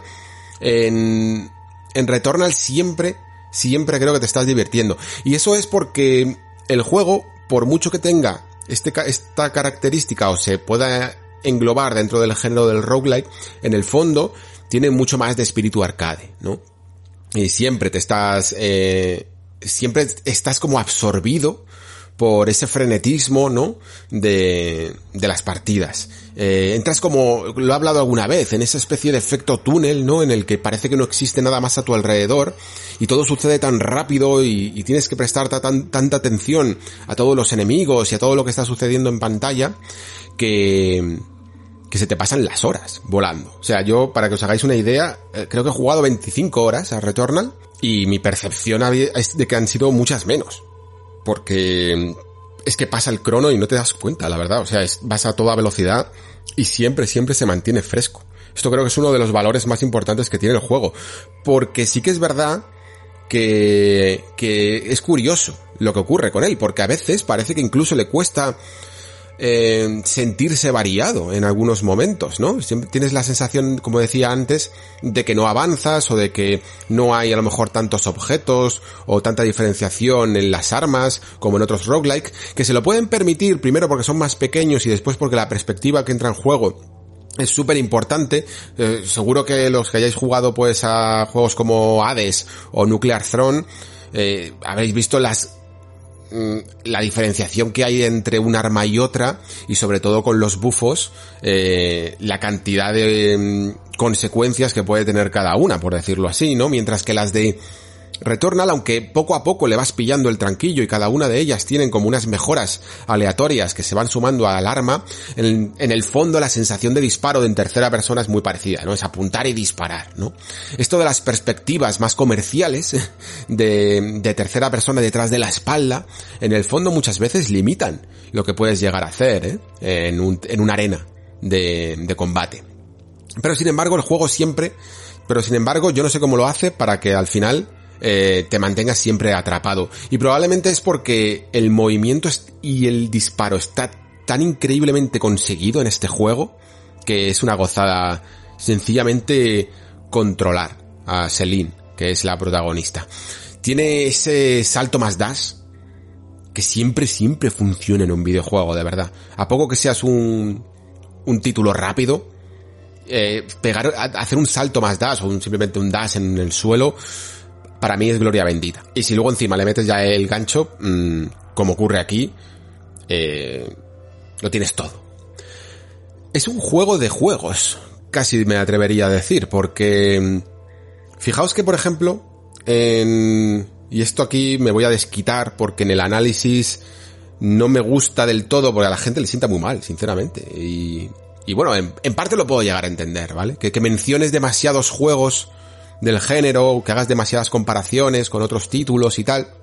Entonces me suelo cortar un poquito, pero como esto de, en el nexo que hago no es un análisis, sino una reflexión, y hago un poco lo que me da la gana, pues me voy a hinchar a decir nombres. Y ya, ya he dicho, por ejemplo, Hades y, y Nuclear Throne, y Hades va a salir muchísimas veces más, y todavía quiero decir otro más, eh, como es Metroid, ¿no? Porque, aunque no es un Metroidvania, aunque no es un Metroid Prime, pero se nota que tiene algo del espíritu de Metroid Prime. Lo notas ya incluso en el mapa holográfico, ¿no? E, esa forma de, de establecer un mapa 3D en el que puedes girar y, y ves las distintas alturas en, como si fuera un holograma. pues yo creo que está evidentemente inspirado en Metroid. Y, y aunque como digo, no es un Metroidvania de ir y volver siempre, pero se nota que han conjugado aquí, y de una manera que me parece bastante brillante, el hecho de que las formas en que se convierte este juego en un roguelite, y no en un roguelike, son, tienen que ver con power-ups de estos permanentes que sueles coger en un Metroid, ¿no? En un Metroid, pues ya sabéis, eh, que a veces coges las botas, eh, coges eh, la capacidad para mm, hacerte bola, ¿no? Y puedes pasar a ciertas estancias y avanzar en el mapa de maneras que antes no podías antes de coger ese artefacto, ¿no? Pues aquí de la misma manera tienes artefactos que te permiten entrar en lugares o desbloquear eh, ciertas zonas o incluso puertas, pequeñas puertas que antes no podías. Y gracias a esto, más que a estadísticas, como por ejemplo hace Hades, ¿no? Hades lo que haces es que tú consigues una especie de moneda que no muere en cada, que no se evapora, por decirlo así, en cada run, y gracias a ello en el fondo te haces un poquito más fuerte. Y juega con estas mecánicas de RPG para conseguir eh, que cada partida sea un poquito más liviana. Mientras que Returnal lo juega de una manera más elegante en su diseño, ¿no? Porque lo que hace es que todo está ahí como si fuera un roguelike, pero tú tienes unos artefactos que te permiten abrir esta puerta que te va a dar un objeto mejor. Eh, vas a poder romper estas lianas cuando consigas la espada que te van a permitir subir mejor más tu vida, ¿no? Porque tienes más opciones que antes estaban cerradas a ti. Cuando luego consigues el gancho, vas a poder subir a alturas que antes no podía, con lo cual vas a poder examinar mucho mejor cada arena, cada, cada sala y perpetrarte, y pertrecharte mejor de cada, de más objetos, ¿no? Y estos objetos van a, a bufar tus estadísticas, por decirlo así, y por lo tanto vas a ser más fiero.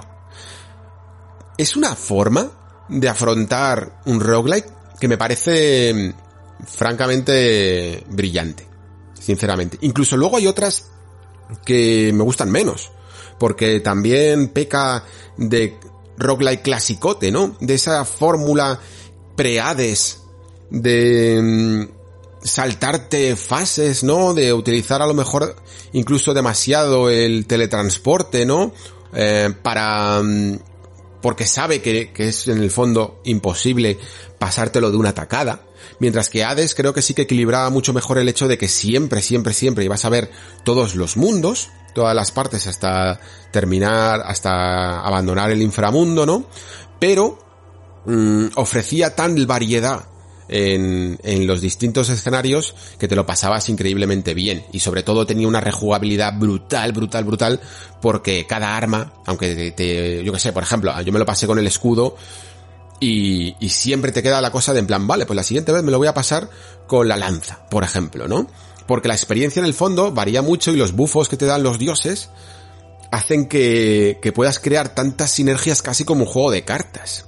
Esto en, en Returnal se nota que no pasa. Se nota que mientras que estaban en el desarrollo, Hades les pasó por delante, ¿no? Y, y cambió muchas de las reglas, creo que entendemos del roguelike y Returnal ya venía de mucho más atrás, ¿no? Me recuerda casi más incluso a las a fórmulas clásicas de roguelike como, como Spelunky, ¿no? En ese sentido que digo de teletransportes y de ir pillando las cosas in situ y, y ese tipo de, de mecánicas que tenía antes el género y que creo que, mm, que Hades, sinceramente, creo que transformó y que vamos a ver herederos de Hades. Pues igual que por ejemplo el Metroidvania, en sí mismo el clasicote, el que se, el que instauró, pues eso, Metroid y Castlevania, ¿no? Se renovó hace unos años con Hollow Knight. Y entonces existió esta, esta variante del Hollowvania, que es la que están más o menos siguiendo ahora todos, que, que también tiene un poco unas reglas diferentes en cómo organizar su mapa, pero que, que, también sigue evidentemente las clásicas, pero que renueva otras, ¿no? Y hay mucha gente ahora que se está haciendo Hollowvanias en vez de Metroidvanias. Pues esto está sucediendo un poco con Hades y los roguelikes, ¿no? En vez de ser roguelikes de toda la vida, ahora están haciendo Hades likes. Madre mía, las nomenclaturas. Ya me vais a perdonar. Seguimos un poco con Returnal y yo creo que si queréis nos podemos meter un poquito ya en cuestiones de de historia, ¿no? Porque si bien es cierto que creo que la narrativa es una de las cuentas pendientes que tenía el, el género y que no tiene por qué tener, ojo, ¿vale? Creo que sigue pudiendo hacerse perfectamente un roguelike eh, puramente mecánico y ser disfrutado al 100%, pero de nuevo, es que a gusto de verdad me quedo poder decir Hades todas las veces que quiera. De nuevo Hades creo que cambió mucho las reglas del juego y además es que es un poco como Dark Souls, ¿sabes? Que llega el primero y hace todo bien y luego llegan otros y lo hacen mal. Eh, y, ya, y ya es el primero el que sienta bien las bases. Pues creo que con Hades y la narrativa ocurrió un poco eso. Hades tenía, tenéis un programa en el Nexo, eh, hablando de ello, creo que a principio de la temporada, esto que yo le bauticé como narrativa contextual, porque hizo muy bien el hecho de acompañar y acompasar la partida con un montón de diálogos que siempre eran certeros, en el sentido de que eh, podías tanto entender un poco más la historia del juego, poder ver un poco las consecuencias de tu partida, en plan, te mataba la hidra y venía eh, Hipnos, creo que era, ¿no? Y te decía, vaya, la, la hidra otra vez, ¿no? Te ha matado, cago en la leche, es que mira que es difícil ese jefe, a ver si se calma un poco. E, en eso añadiendo un poco contexto a tu propia partida, haciendo que tus acciones tengan una reacción narrativa, ¿no? Y aparte todas las mecánicas puras y de casi de estadísticas que, que tenía, que tiene el género, las justificaba con un poco de lore, ¿no? Pues si cualquier arma, cualquier eh, bufo que podías meter en el espejo, todo tenía una razón de ser y todo tenía un, eh, un elemento que aunque fuera mágico, eh, no aparecía de la nada, sino que era un personaje que te lo daba, ¿no? O un dios que te daba este bufo e incluso en esa faceta que tienen estos juegos de riesgo-recompensa en el que a veces en vez de conseguir un elemento de mejora, lo que hace es empeorarte, ¿no? En darte una especie de penalización, pues esa penalización también tenía una justificación, pues con esa figura de caos, o que los dioses se enfadaban contigo, es que estaba todo muy bien traído. Y a mí eso, sinceramente, me cautivó. Incluso, eh, a la larga, en los endgame, ya podías, podías seguir todavía profundizando mucho más en su narrativa. Returnal creo que no es tan elegante con esto, aquí hay dos partes, ¿vale? La primera, por decirlo así, la de la historia en sí misma, lo del guion, el guion escrito del juego, y luego la, el lenguaje, ¿no? La narrativa que utiliza para contarlo. Como historia, a mí me parece sencillamente decepcionante. Primero porque mm, es demasiado críptica, se nota que la idea era tan tan sencilla y además tan manida en mi opinión, que no tenían mucho con qué rellenar todo el juego, ¿no? Y entonces al final lo que hacen es que en cada mundo, pues te dan un poquito más de, mm, de historia, en una idea que es así que me ha gustado, ¿no? Que es que en una de las salas que tienes en, en el primer mundo, en algunos de los mundos, vaya, mm, de repente aparece tu casa, tu casa de la tierra, ¿no? Y, y la puedes ir a visitar en algunos momentos, ¿no? Cuando, cuando consigues avanzar un poquillo, cuando consigues avanzar al siguiente bioma, la puerta se abre, ¿no? Y la historia avanza en una especie de casi de guiño, no sé si involuntario, a Pete, ¿no? Porque la casa la recorremos en primera persona de repente y prácticamente lo que hacemos es recorrer un pasillo y el pasillo de arriba, del piso de arriba, ¿no? Y luego se van abriendo pues algunas habitaciones y nos van dando algunas pistas. Pero repito, pistas en un sentido tan críptico que ni siquiera da para juguetear con, con teorías, ¿no? Y aunque luego al final del todo ya más o menos te lo vas oliendo lo que está ocurriendo, pero en el fondo es tan, no sé cómo llamarlo, eh, que lo has visto tantas veces en el fondo, que no te llega a sorprender. Y, y además, siempre tiene una manía de mantener secuestrada la historia porque sabe que en el fondo es una manera de tener a los jugadores enganchados para querer seguir sabiendo más, que me parece hasta un tanto forzada. Y luego la narrativa, en el sentido de que también hace como Hades, eh, esto de intentar justificar absolutamente todo, ¿no? Y de repente ves, pues yo que sé, un dispositivo muy extraño con forma alienígena, en el que te adentras y, y le intenta dar como su justificación y, y Celine se, se pregunta qué es eh, y luego resulta que es un checkpoint, por ejemplo, ¿no? Y que si mueres ahí, en el, si mueres en la partida, pues apareces ahí. Le intentan dar, pues, dentro de, este, de estos mundos alienígenas en los que te adentras, en este planeta en el que tu nave ha sufrido un accidente y se ha estrellado, pues Selim va analizando cada uno de los objetos y le va encontrando un sentido. A veces no quedan tan claros y muchas veces tienes que, no sé, palmarla o experimentar su efecto para entender exactamente lo que quiere el juego de él. A veces incluso creo que se pierde más ritmo en las partidas del que sería necesario si tuviera una identidad visual mejor. En Hades, de nuevo, ¿ves? Qué, maravilla poder decirlo todas las veces que haga falta. A mí me encantaba que, ya no solo es que artísticamente me parece muy resultón Hades, sino que cada objeto, que además estaba como agrandado en pantalla, tenía unos tamaños los objetos mucho más grandes en proporcionalmente a lo que deberían de tener, ¿no? Y esto se hacía para que el jugador pudiera identificar rápidamente cada cosa que había en el escenario, cada elemento, y podía tomar una decisión en base a, qué objeto había y si lo quería coger, o si no lo quería coger, o cuándo lo quería coger. En Returnal, sin embargo, casi no vemos los objetos, son muy pequeñitos, y tienen una, una especie de destello azul o verde o de otros colores que más o menos nos indican un poco si es vida, si es un artefacto, pero muchas veces no queda del todo claro y nos hacen dudar y a veces incluso nos pueden llegar a matar por el camino por, por no saber identificarlo a tiempo. Por ejemplo, para que os hagáis una idea, ¿vale? Los que no hayáis jugado. Las vidas tienen ese destello verde, eh, que es el color apropiado, ¿no? Pero hay unos objetos de vida que te suben la salud, ¿no? Que te recuperan la salud, pues lo que hace tradicionalmente el objeto.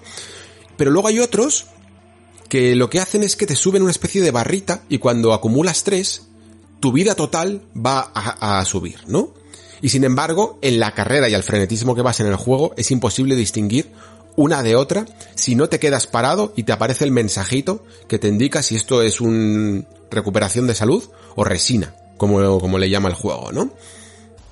Al no quedarte claro, pues muchas veces vas corriendo porque estás a punto de morir hacia uno de estos objetos y resulta que es resina y que no te recupera la salud y por lo tanto te pegan por, por haber ido hacia allí, que además que era un poco arriesgado, pues eh, te cae una bala y te matan. Este tipo de cosas son las de, a las que me refiero con esa identidad visual que creo que el juego podía haber hecho un poquito más elegante. Entiendo que dentro de esa elegancia se busca el realismo, ¿no? Y por lo tanto, pues que el objeto no sea gigante y, y flote y dé vueltas en, en el aire, porque le quita ese realismo. Pero sinceramente, creo que el juego es suficientemente videojuego como para que tampoco desentone, ¿no? Y creo que necesitaría esas señales visuales mucho más claras para saber exactamente hacia dónde tienes que ir. Además me he dado cuenta de que es un título que abusa mucho de mapa, ¿vale? Y lo sé porque una vez tuve un bug, el juego ha salido con bastantes más bugs. Yo ya siempre los digo, en el análisis los puse y no me voy a callar ya con los bugs después de lo de Cyberpunk, eh, porque todo esto de los parches de día 1 a mí ya me dan igual, sinceramente. Yo tal cual juego al juego, así va a salir, así y así lo comento. Eh, me han pasado bugs rarísimos. Uno, sobre todo, que subía al suelo como 3 metros o 2 metros eh, de lo que debería de estar subido. Y, y, esto tapaba cofres, casi no podía entrar por las puertas. Bueno, fue... Mmm, la, verdad bastante cruel esa partida. Pero otro, lo que hizo fue eh, romperme el mapa. Hay unas salas donde entras y se supone que el mapa, pues que no estás realmente en ningún lado y entonces el mapa aparece con ruido y tal y no se ve nada. Y al volver de esa sala debería de recuperarse mi mapa, pero no se recuperó. Y lo que me di cuenta es que sin el mapa es imposible navegar en el juego, ¿no? No tienes realmente una referencia de hacia dónde puedes ir eh, mirando a la propia pantalla del videojuego. Necesitas constantemente el mapa y si no me creéis, intentad jugar sin mirarlo veréis que es imposible, es completamente imposible. No sabéis para dónde ir. Esto para mí eh, creo que a lo mejor se podría haber solucionado de una manera más elegante, prestando más atención o incluso dando señales visuales a cada una de las puertas para saber exactamente dónde estaba el qué, eh, que, que es algo que también hace Hades, por cierto. Otro bug que puede ser también bastante molesto es que es un poco lo mencionado en, muchas noticias últimamente. Sabéis que ha habido bastante polémica con esto, de que el juego no te permite guardar la partida durante una run, ¿no? Esto significa que mientras que estés en esas runs de una hora o de dos horas de duración, no puedes apagar la consola, ¿vale? Eh, puedes mantenerla en suspensión, pero no puedes apagarla porque en el momento en el que se cierra el juego, interpreta que, que has salido y que vas a empezar desde el principio. Claro, cuando ocurre el típico error este que te salta al menú con un error, con una cartel de error, que me han pasado, pues la verdad es que no sienta bien, sobre todo porque son runs largas.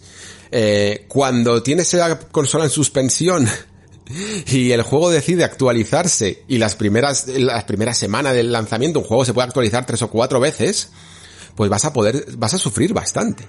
Porque si tienes una partida eh, en una hora suspendida, mm, la vas a perder. Él te va a decir que el juego se ha actualizado solo y vas a perder la partida. Y lo gracioso, que además que ya os digo, se está formando aquí un debate de si debería de tener checkpoints y cosillas así, y yo sinceramente de verdad que no entiendo por qué eh, algo tan sencillo de arreglar se está causando tanto alboroto, porque aparte de los guardados manuales y de los autoguardados de toda la vida del señor, también existe una cosa que se llama guardado en suspensión.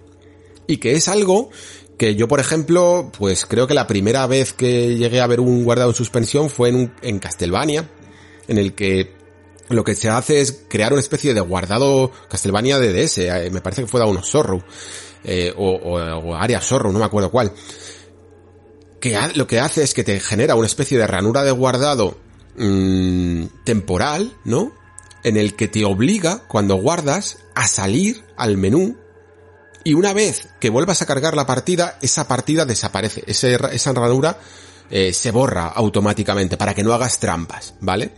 Eh, entonces puedes salir perfectamente, apagar la consola, hacer lo que te dé la gana, porque tienes ese guardado temporal, es un fichero temporal, que una vez que se utiliza, se elimina. Y no hay ningún problema y podrías estar guardando perfectamente. Yo entiendo que necesitará algo a lo mejor de programación, pero no creo que sea una cosa tan difícil y sobre todo como para que no se haya detectado sobre todo en los test eh, hasta un título que va a salir dentro de poco que lo estuve probando unas horitas eh, para un avance Shin Megami Tensei 3 eh, Nocturne HD Remaster pues le han incluido porque solo tenía unos puntos de guardado manuales en las mazmorras, mazmorras que podían ser un poquito largas, ¿no? Y lo que han hecho es que para que no tengas la consola en suspensión en mitad de una mazmorra, le han añadido este punto de suspensión de guardado, ¿no? Y es perfecto, es una alternativa fabulosa para los que no quieren tener la consola en estado de reposo, que es que puede suceder cualquier cosa, de verdad, que el juego se te actualice, que directamente muchas veces cuando lo recuperas del estado de reposo se cierra el juego que tenías abierto, que te haya un corte de luz, y oye, pues hay gente que no quiere perder el tiempo, porque no tiene tanto como otros jugadores, ¿no? Entonces, pues eso, que sepáis que, que, esto también puede pasar. Y como digo, pues en general todo el aspecto narrativo creo que mm, le ha servido a, mm, a Housemark para dos cosas. Y es la primera porque si no hubieran metido historia, este juego hubiera vendido la mitad. ¿Vale? O sea, esto es algo que nos tiene que entrar en la cabeza, nos guste más o nos guste menos. Y es que hay mucho jugador que sin historia no se, no se mete en nada, ¿no? Y la otra cosa para lo que ha servido es para que tengas una especie de, de gancho, de aliciente, para seguir avanzando, ¿no? Porque eh, es, la verdad, muy agradable mmm, relacionar una partida que además suele ser un desafío, ¿no? El intentar conseguir un objetivo, el avanzar otro mundo y ser premiado con un poquito de información.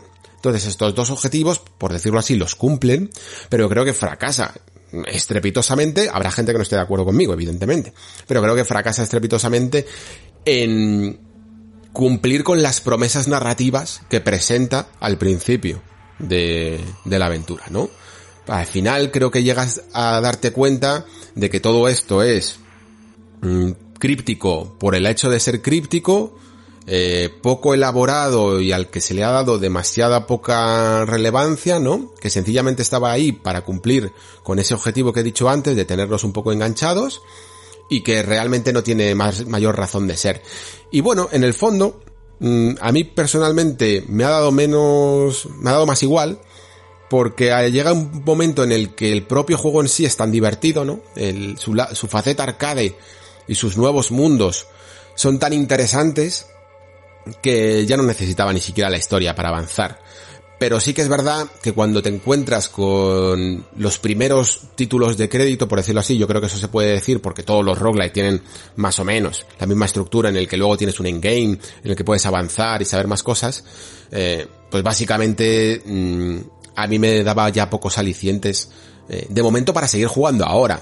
Mm, eh, es una buena aliciente para después, más adelante, pues cuando me apetezca volver a revisitar Returnal, seguir con él pero la historia se sigue manteniendo demasiado secuestrada para mi gusto, ¿vale? Gráficamente es muy resultón, yo creo que todo el mundo lo ha podido ver un poco por los vídeos que han salido ahora. Eh, tiene como, no quiero decir tampoco el número de biomas, ¿no? Aunque muchos seguramente lo sabréis, pero tiene los suficientes como para que te tenga eh, la experiencia bastante variada, pero sí que es cierto que utiliza un poquito un truquito de reciclado de materiales, por decirlo así, ¿no? En el sentido de que yo que sé, para que os hagáis una idea. Eh, un bioma eh, es como un selvático nocturno, ¿no? El primero de todos, el mundo 1. Y luego, pues, jugando con la luz y con los colores, pues crea otro que recicla un poco pues todos los assets y, y simplemente cambiando la luz intenta darle un poco de variedad en vez de ser un bioma completamente distinto, ¿no?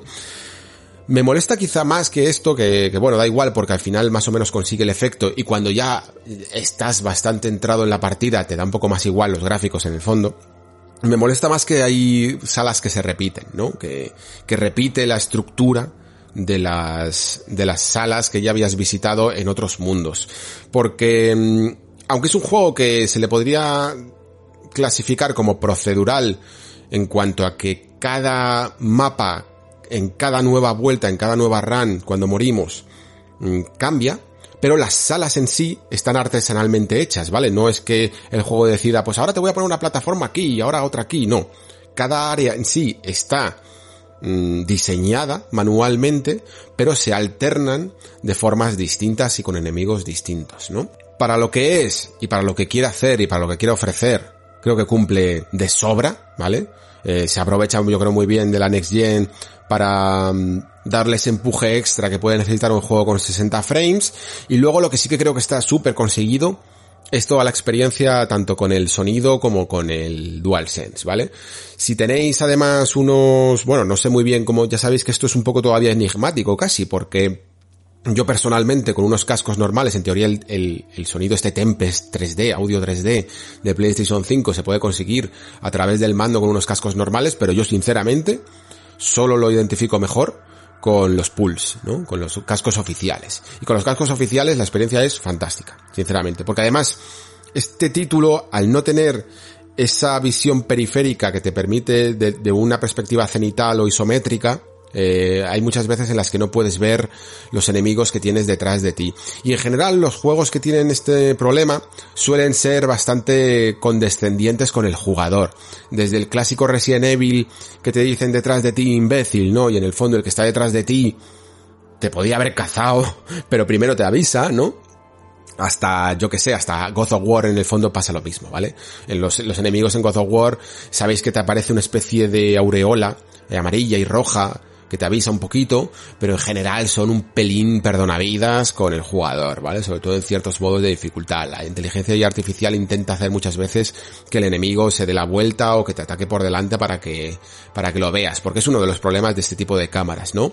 Returnal no es tan perdonavidas para nada, ¿vale? Te van a disparar por la espalda eh, muchísimas, muchísimas veces. Tiene también esa aureola como el God of War en el que te, que te indica. Pero lo bueno es que como sueles moverte muy rápido, en general no te suelen cazar. Pero la cuestión es que con el sonido 3D identificas mucho espacialmente dónde están los enemigos, tanto a tu alrededor, a izquierda, derecha, atrás, como arriba y abajo. Es un, es una fantasía, de verdad. Esto del sonido yo estoy de momento bastante encantado. A ver, me lo imaginaba aún incluso más bestia porque hablaban de unos efectos tan increíbles de gotas de agua que, que chiflabas, sinceramente, pero aún así la experiencia que estoy teniendo es bastante buena. Y además es que el DualSense, eh, el juego lo aprovecha muy muy bien. Tiene mm, detallitos que son sencillamente para, para sacar músculo, como por ejemplo esto de la lluvia que habréis seguramente visto en algún vídeo y tal, que notas los de, de las gotitas de agua en el mando, ¿no? Eh, y que es pues como muy da, como gustito la verdad es un efecto muy muy llamativo pero que en el fondo no sirve para nada es, es puramente estético o, o sensorial ¿no? Ya, para utilizar la misma palabra del DualSense. Pero la cuestión es que también es útil eh, sistémicamente, y a mí esto ya me llama más la atención, ¿vale? Porque hay sobre todo dos cosas, eh, sí, yo diría que dos o tres cosas que hace que son realmente útiles. Una, por ejemplo, y es, que la moneda de cambio del juego, una de la, la, que desaparece cada run, porque luego hay otra que es el Ether, que, que es menos, mm, que hay menos cosas que lo usan, pero, pero que sí que se aparece y lo conservas cada vez que mueres, pero luego está otra, que son los obolitos, que es esa moneda que desaparece en cada run, ¿no? Y los obolitos tienen la manía de desaparecer muy rápido cuando matas a un enemigo y es una mecánica muy interesante dentro del juego porque mm, cuanto más lejano estés de un enemigo es más probable que tengas más oportunidades de, de mm, acabar con él con tranquilidad y sin que te toque. Pero luego tienes que correr muy bien hacia él para coger estos obolitos porque son preciados y te van a servir mucho para comprar objetos y mejoras constantes, ¿no? Y la cuestión es que como desaparecen tan rápido, incluso hay fallos que le llama el juego que son las debilidades que tiene, que puede eh, acumular tu traje y que te dan, eh, pues, mm, efectos negativos, ¿no? Para, para, el traje. Pues uno de ellos, por ejemplo, es que los, los obolitos estos desaparecen aún más rápido, ¿no? Entonces tienes que tener mm, una identificación rápida de cuándo los has cogido todos. Y el mando, cada vez que los coges, cada vez que coges uno, pues suena también con una especie de vibración eh, muy específica, muy diferencial a otras vibraciones. Y entonces sabes perfectamente cuándo los has cogido todos y puedes seguir moviéndote porque tienes que moverte, porque te siguen disparando, ¿no? Y es una maravilla que suene eh, y que vibre de esa manera tan identificativa, porque ayuda un montón. Y otra, otros soniditos que tiene el mando te avisan de efectos, ¿no? Te avisan, por ejemplo, de cuando tu disparo secundario está mm, cargado de nuevo. Y es que el disparo secundario aquí es increíblemente útil porque es súper devastador. Hay algunas armas que puede que no lo sean tanto, pero como pilles alguna buena, suelta unos pepinazos que limpias casi toda la pantalla, ¿no? Eh, o al menos ese enemigo que es muy, muy mm, fiero, le vas a quitar una buena porción de vida. El disparo secundario, además, está posicionado en el gatillo izquierdo eh, de, una manera que me extrañaría mucho que no se utilizara casi como estándar en, por lo menos evidentemente en, PlayStation 5, porque el mando de Xbox no tiene doble función del gatillo, ¿no? Sabéis que el gatillo eh, tiene una especie de resistencia a mitad de recorrido, tanto el izquierdo como el derecho, esto es lo que se le llama gatillo adaptativo, ¿no? Y lo que hace es que, en el fondo sean dos botones a la vez. Hasta ahora solo se estaba utilizando como resistencia, ¿no? Esto de que, veíamos en Astrobot o en el Call of Duty que aprietas y el, gatillo se resiste a, pulsarse hasta el fondo y, y, hace como una especie de efecto vibratorio, pero lo que hace aquí Returnal es que si tú aprietas mm, con consistencia, pero sin hacer fuerza, hasta la mitad, tú apuntas como toda la vida del señor con el gatillo izquierdo, ¿no? Pero si superas ese pequeño tope y lo bajas hasta abajo del todo, pasas a la función secundaria del arma. Y es tan útil y tan satisfactorio. Yo pensaba, yo estaba preocupado al principio, ¿eh? Porque pensaba, joder, con la tensión, lo lógico es que quieras apretar hasta el fondo el, el, gatillo izquierdo, ¿no? Pero para nada, lo haces perfectamente con toda la tensión acumulada, sabes perfectamente diferenciar cuando quieres uno o cuando quieres otro lado del arma, ¿no?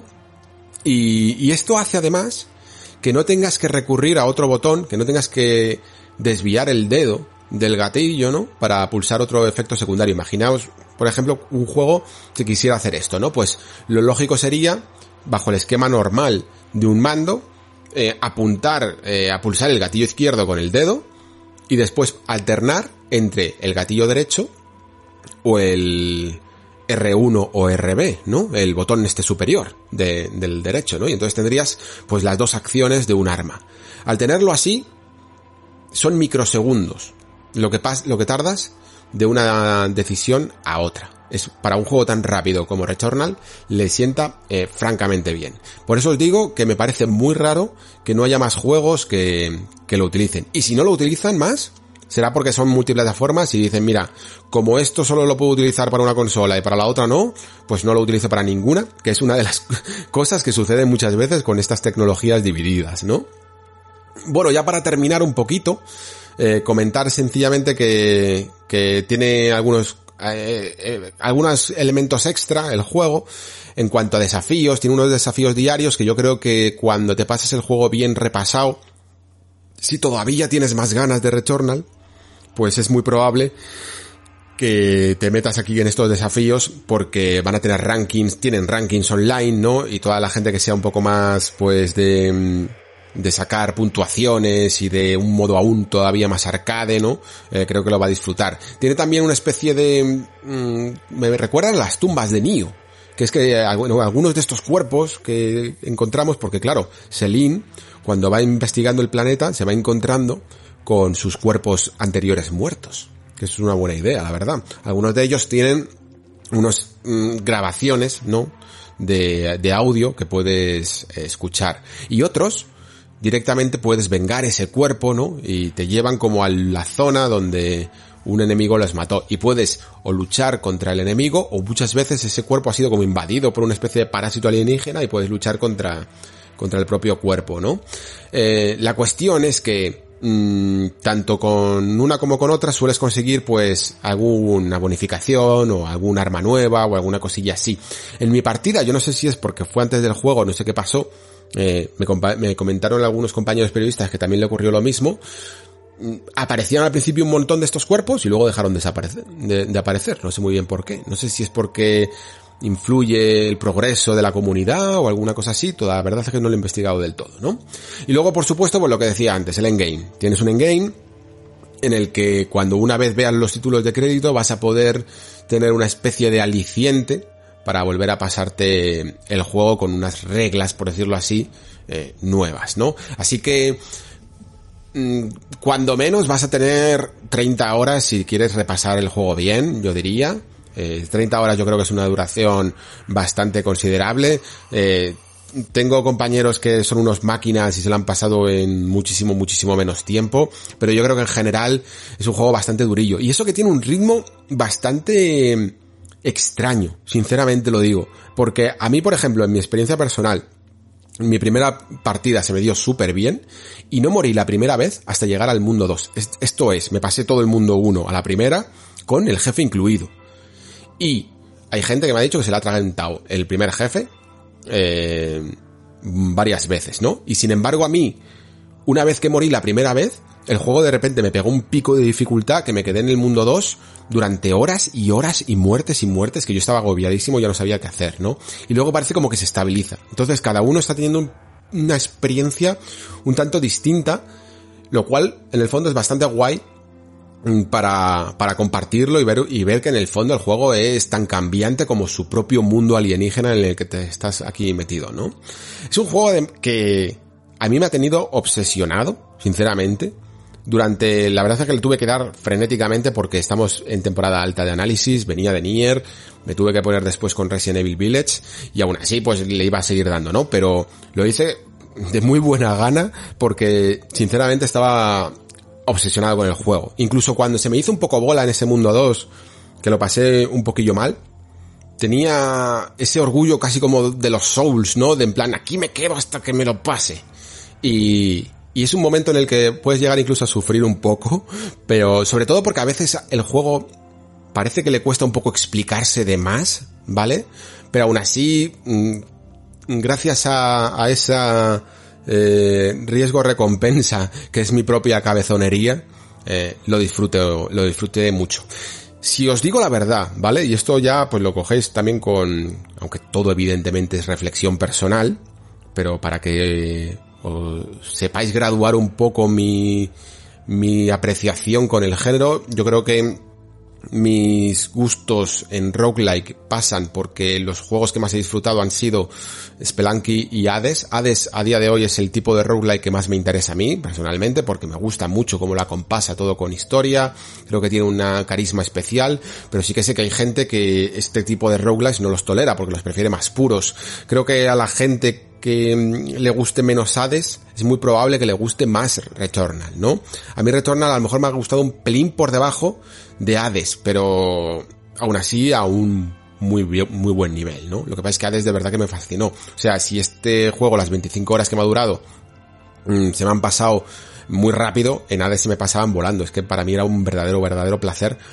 Tanto, tanto superar los mundos como morir. No me, no me importaba para nada morir. Aquí sí que es cierto que esas runs a veces son tan largas que el golpazo que te das es tan bestia de vuelta al, al inicio que a veces te desanima un poquito. Un poquito, ¿no? y te hace que incluso a la siguiente partida, porque estás muy empeñado y de ir rápido y recuperar, juegas un poco peor de lo que jugarías normalmente tranquilo. Pero es parte también de, del ritmo y de la experiencia de Returnal, ¿no? Recomendado sin duda. Y sobre todo quedarse también con eso que comentaba al principio, ¿no? Con eso de que puede llegar a ser un juego muy único.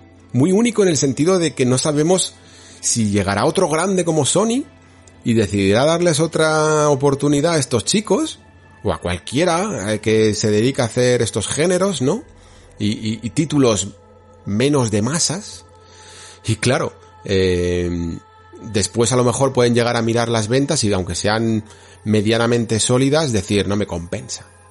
Y se quede como una rareza más de esas que mencionaba antes, ¿no? Espero que no ocurra, sinceramente, porque necesitamos más de este valor, más de este tipo de juegos, más de este tipo de rarezas, como lo que hablaba eh, la pasada semana con Nier, ¿no? La industria de los videojuegos de verdad que necesita títulos así como el comer. Le, dan una salud al medio que de verdad que no podemos ni imaginarlo. Cada vez que sale un título más personal. Y Returnal sin duda es uno de esos títulos a jugar y a rejugar.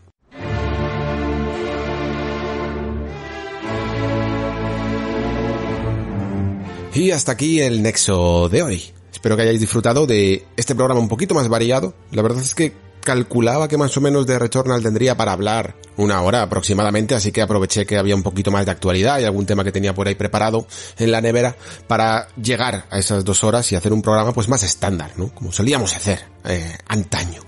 Espero que lo hayáis disfrutado y ya sabéis un poco lo que llega la próxima semana, Resident Evil Village. Espero poder hacer un especial no solo sin spoilers, sino a lo mejor incluso meterme con alguna cosa también de la historia para que, bueno, para que siempre podáis regresar al Nexo, a su especial. Y una vez que lo hayáis terminado sé, porque a mí me pasa también, que mola mucho tener algo ya preparado con lo que poder contrastar algunas cosas ya con spoilers, ¿no? Tanto incluso en su parte ya no solo de historia como en la parte mecánica, poder hablar con sin tapujos sobre algunas eh, secciones y cosillas así. Así que por eso siempre me suele gustar tener esas, esas dos vertientes. Mm, no creo tampoco que sea muy abultada porque bueno, un Resident Evil a lo mejor no da tanto en, la faceta narrativa tanto de sí, ¿no? Ya veremos lo que sucede. Pero sí que me gusta al menos, aunque sea 15 minutos, me quiero acostumbrar a intentar hacerlo en todos los juegos que me llamen la atención un par de ideas. Sin más, lo que siempre digo. Muchísimas gracias por estar ahí, muchísimas gracias por escuchar. Se despide Alejandro Pascual. Hasta el próximo programa.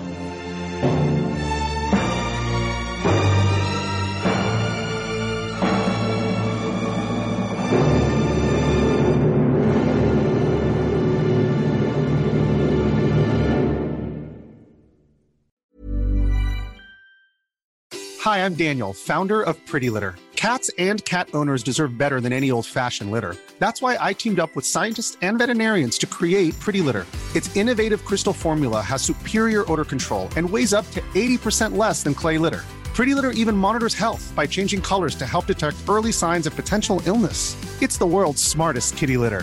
Go to prettylitter.com and use code ACAST for 20% off your first order and a free cat toy. Terms and conditions apply. See site for details.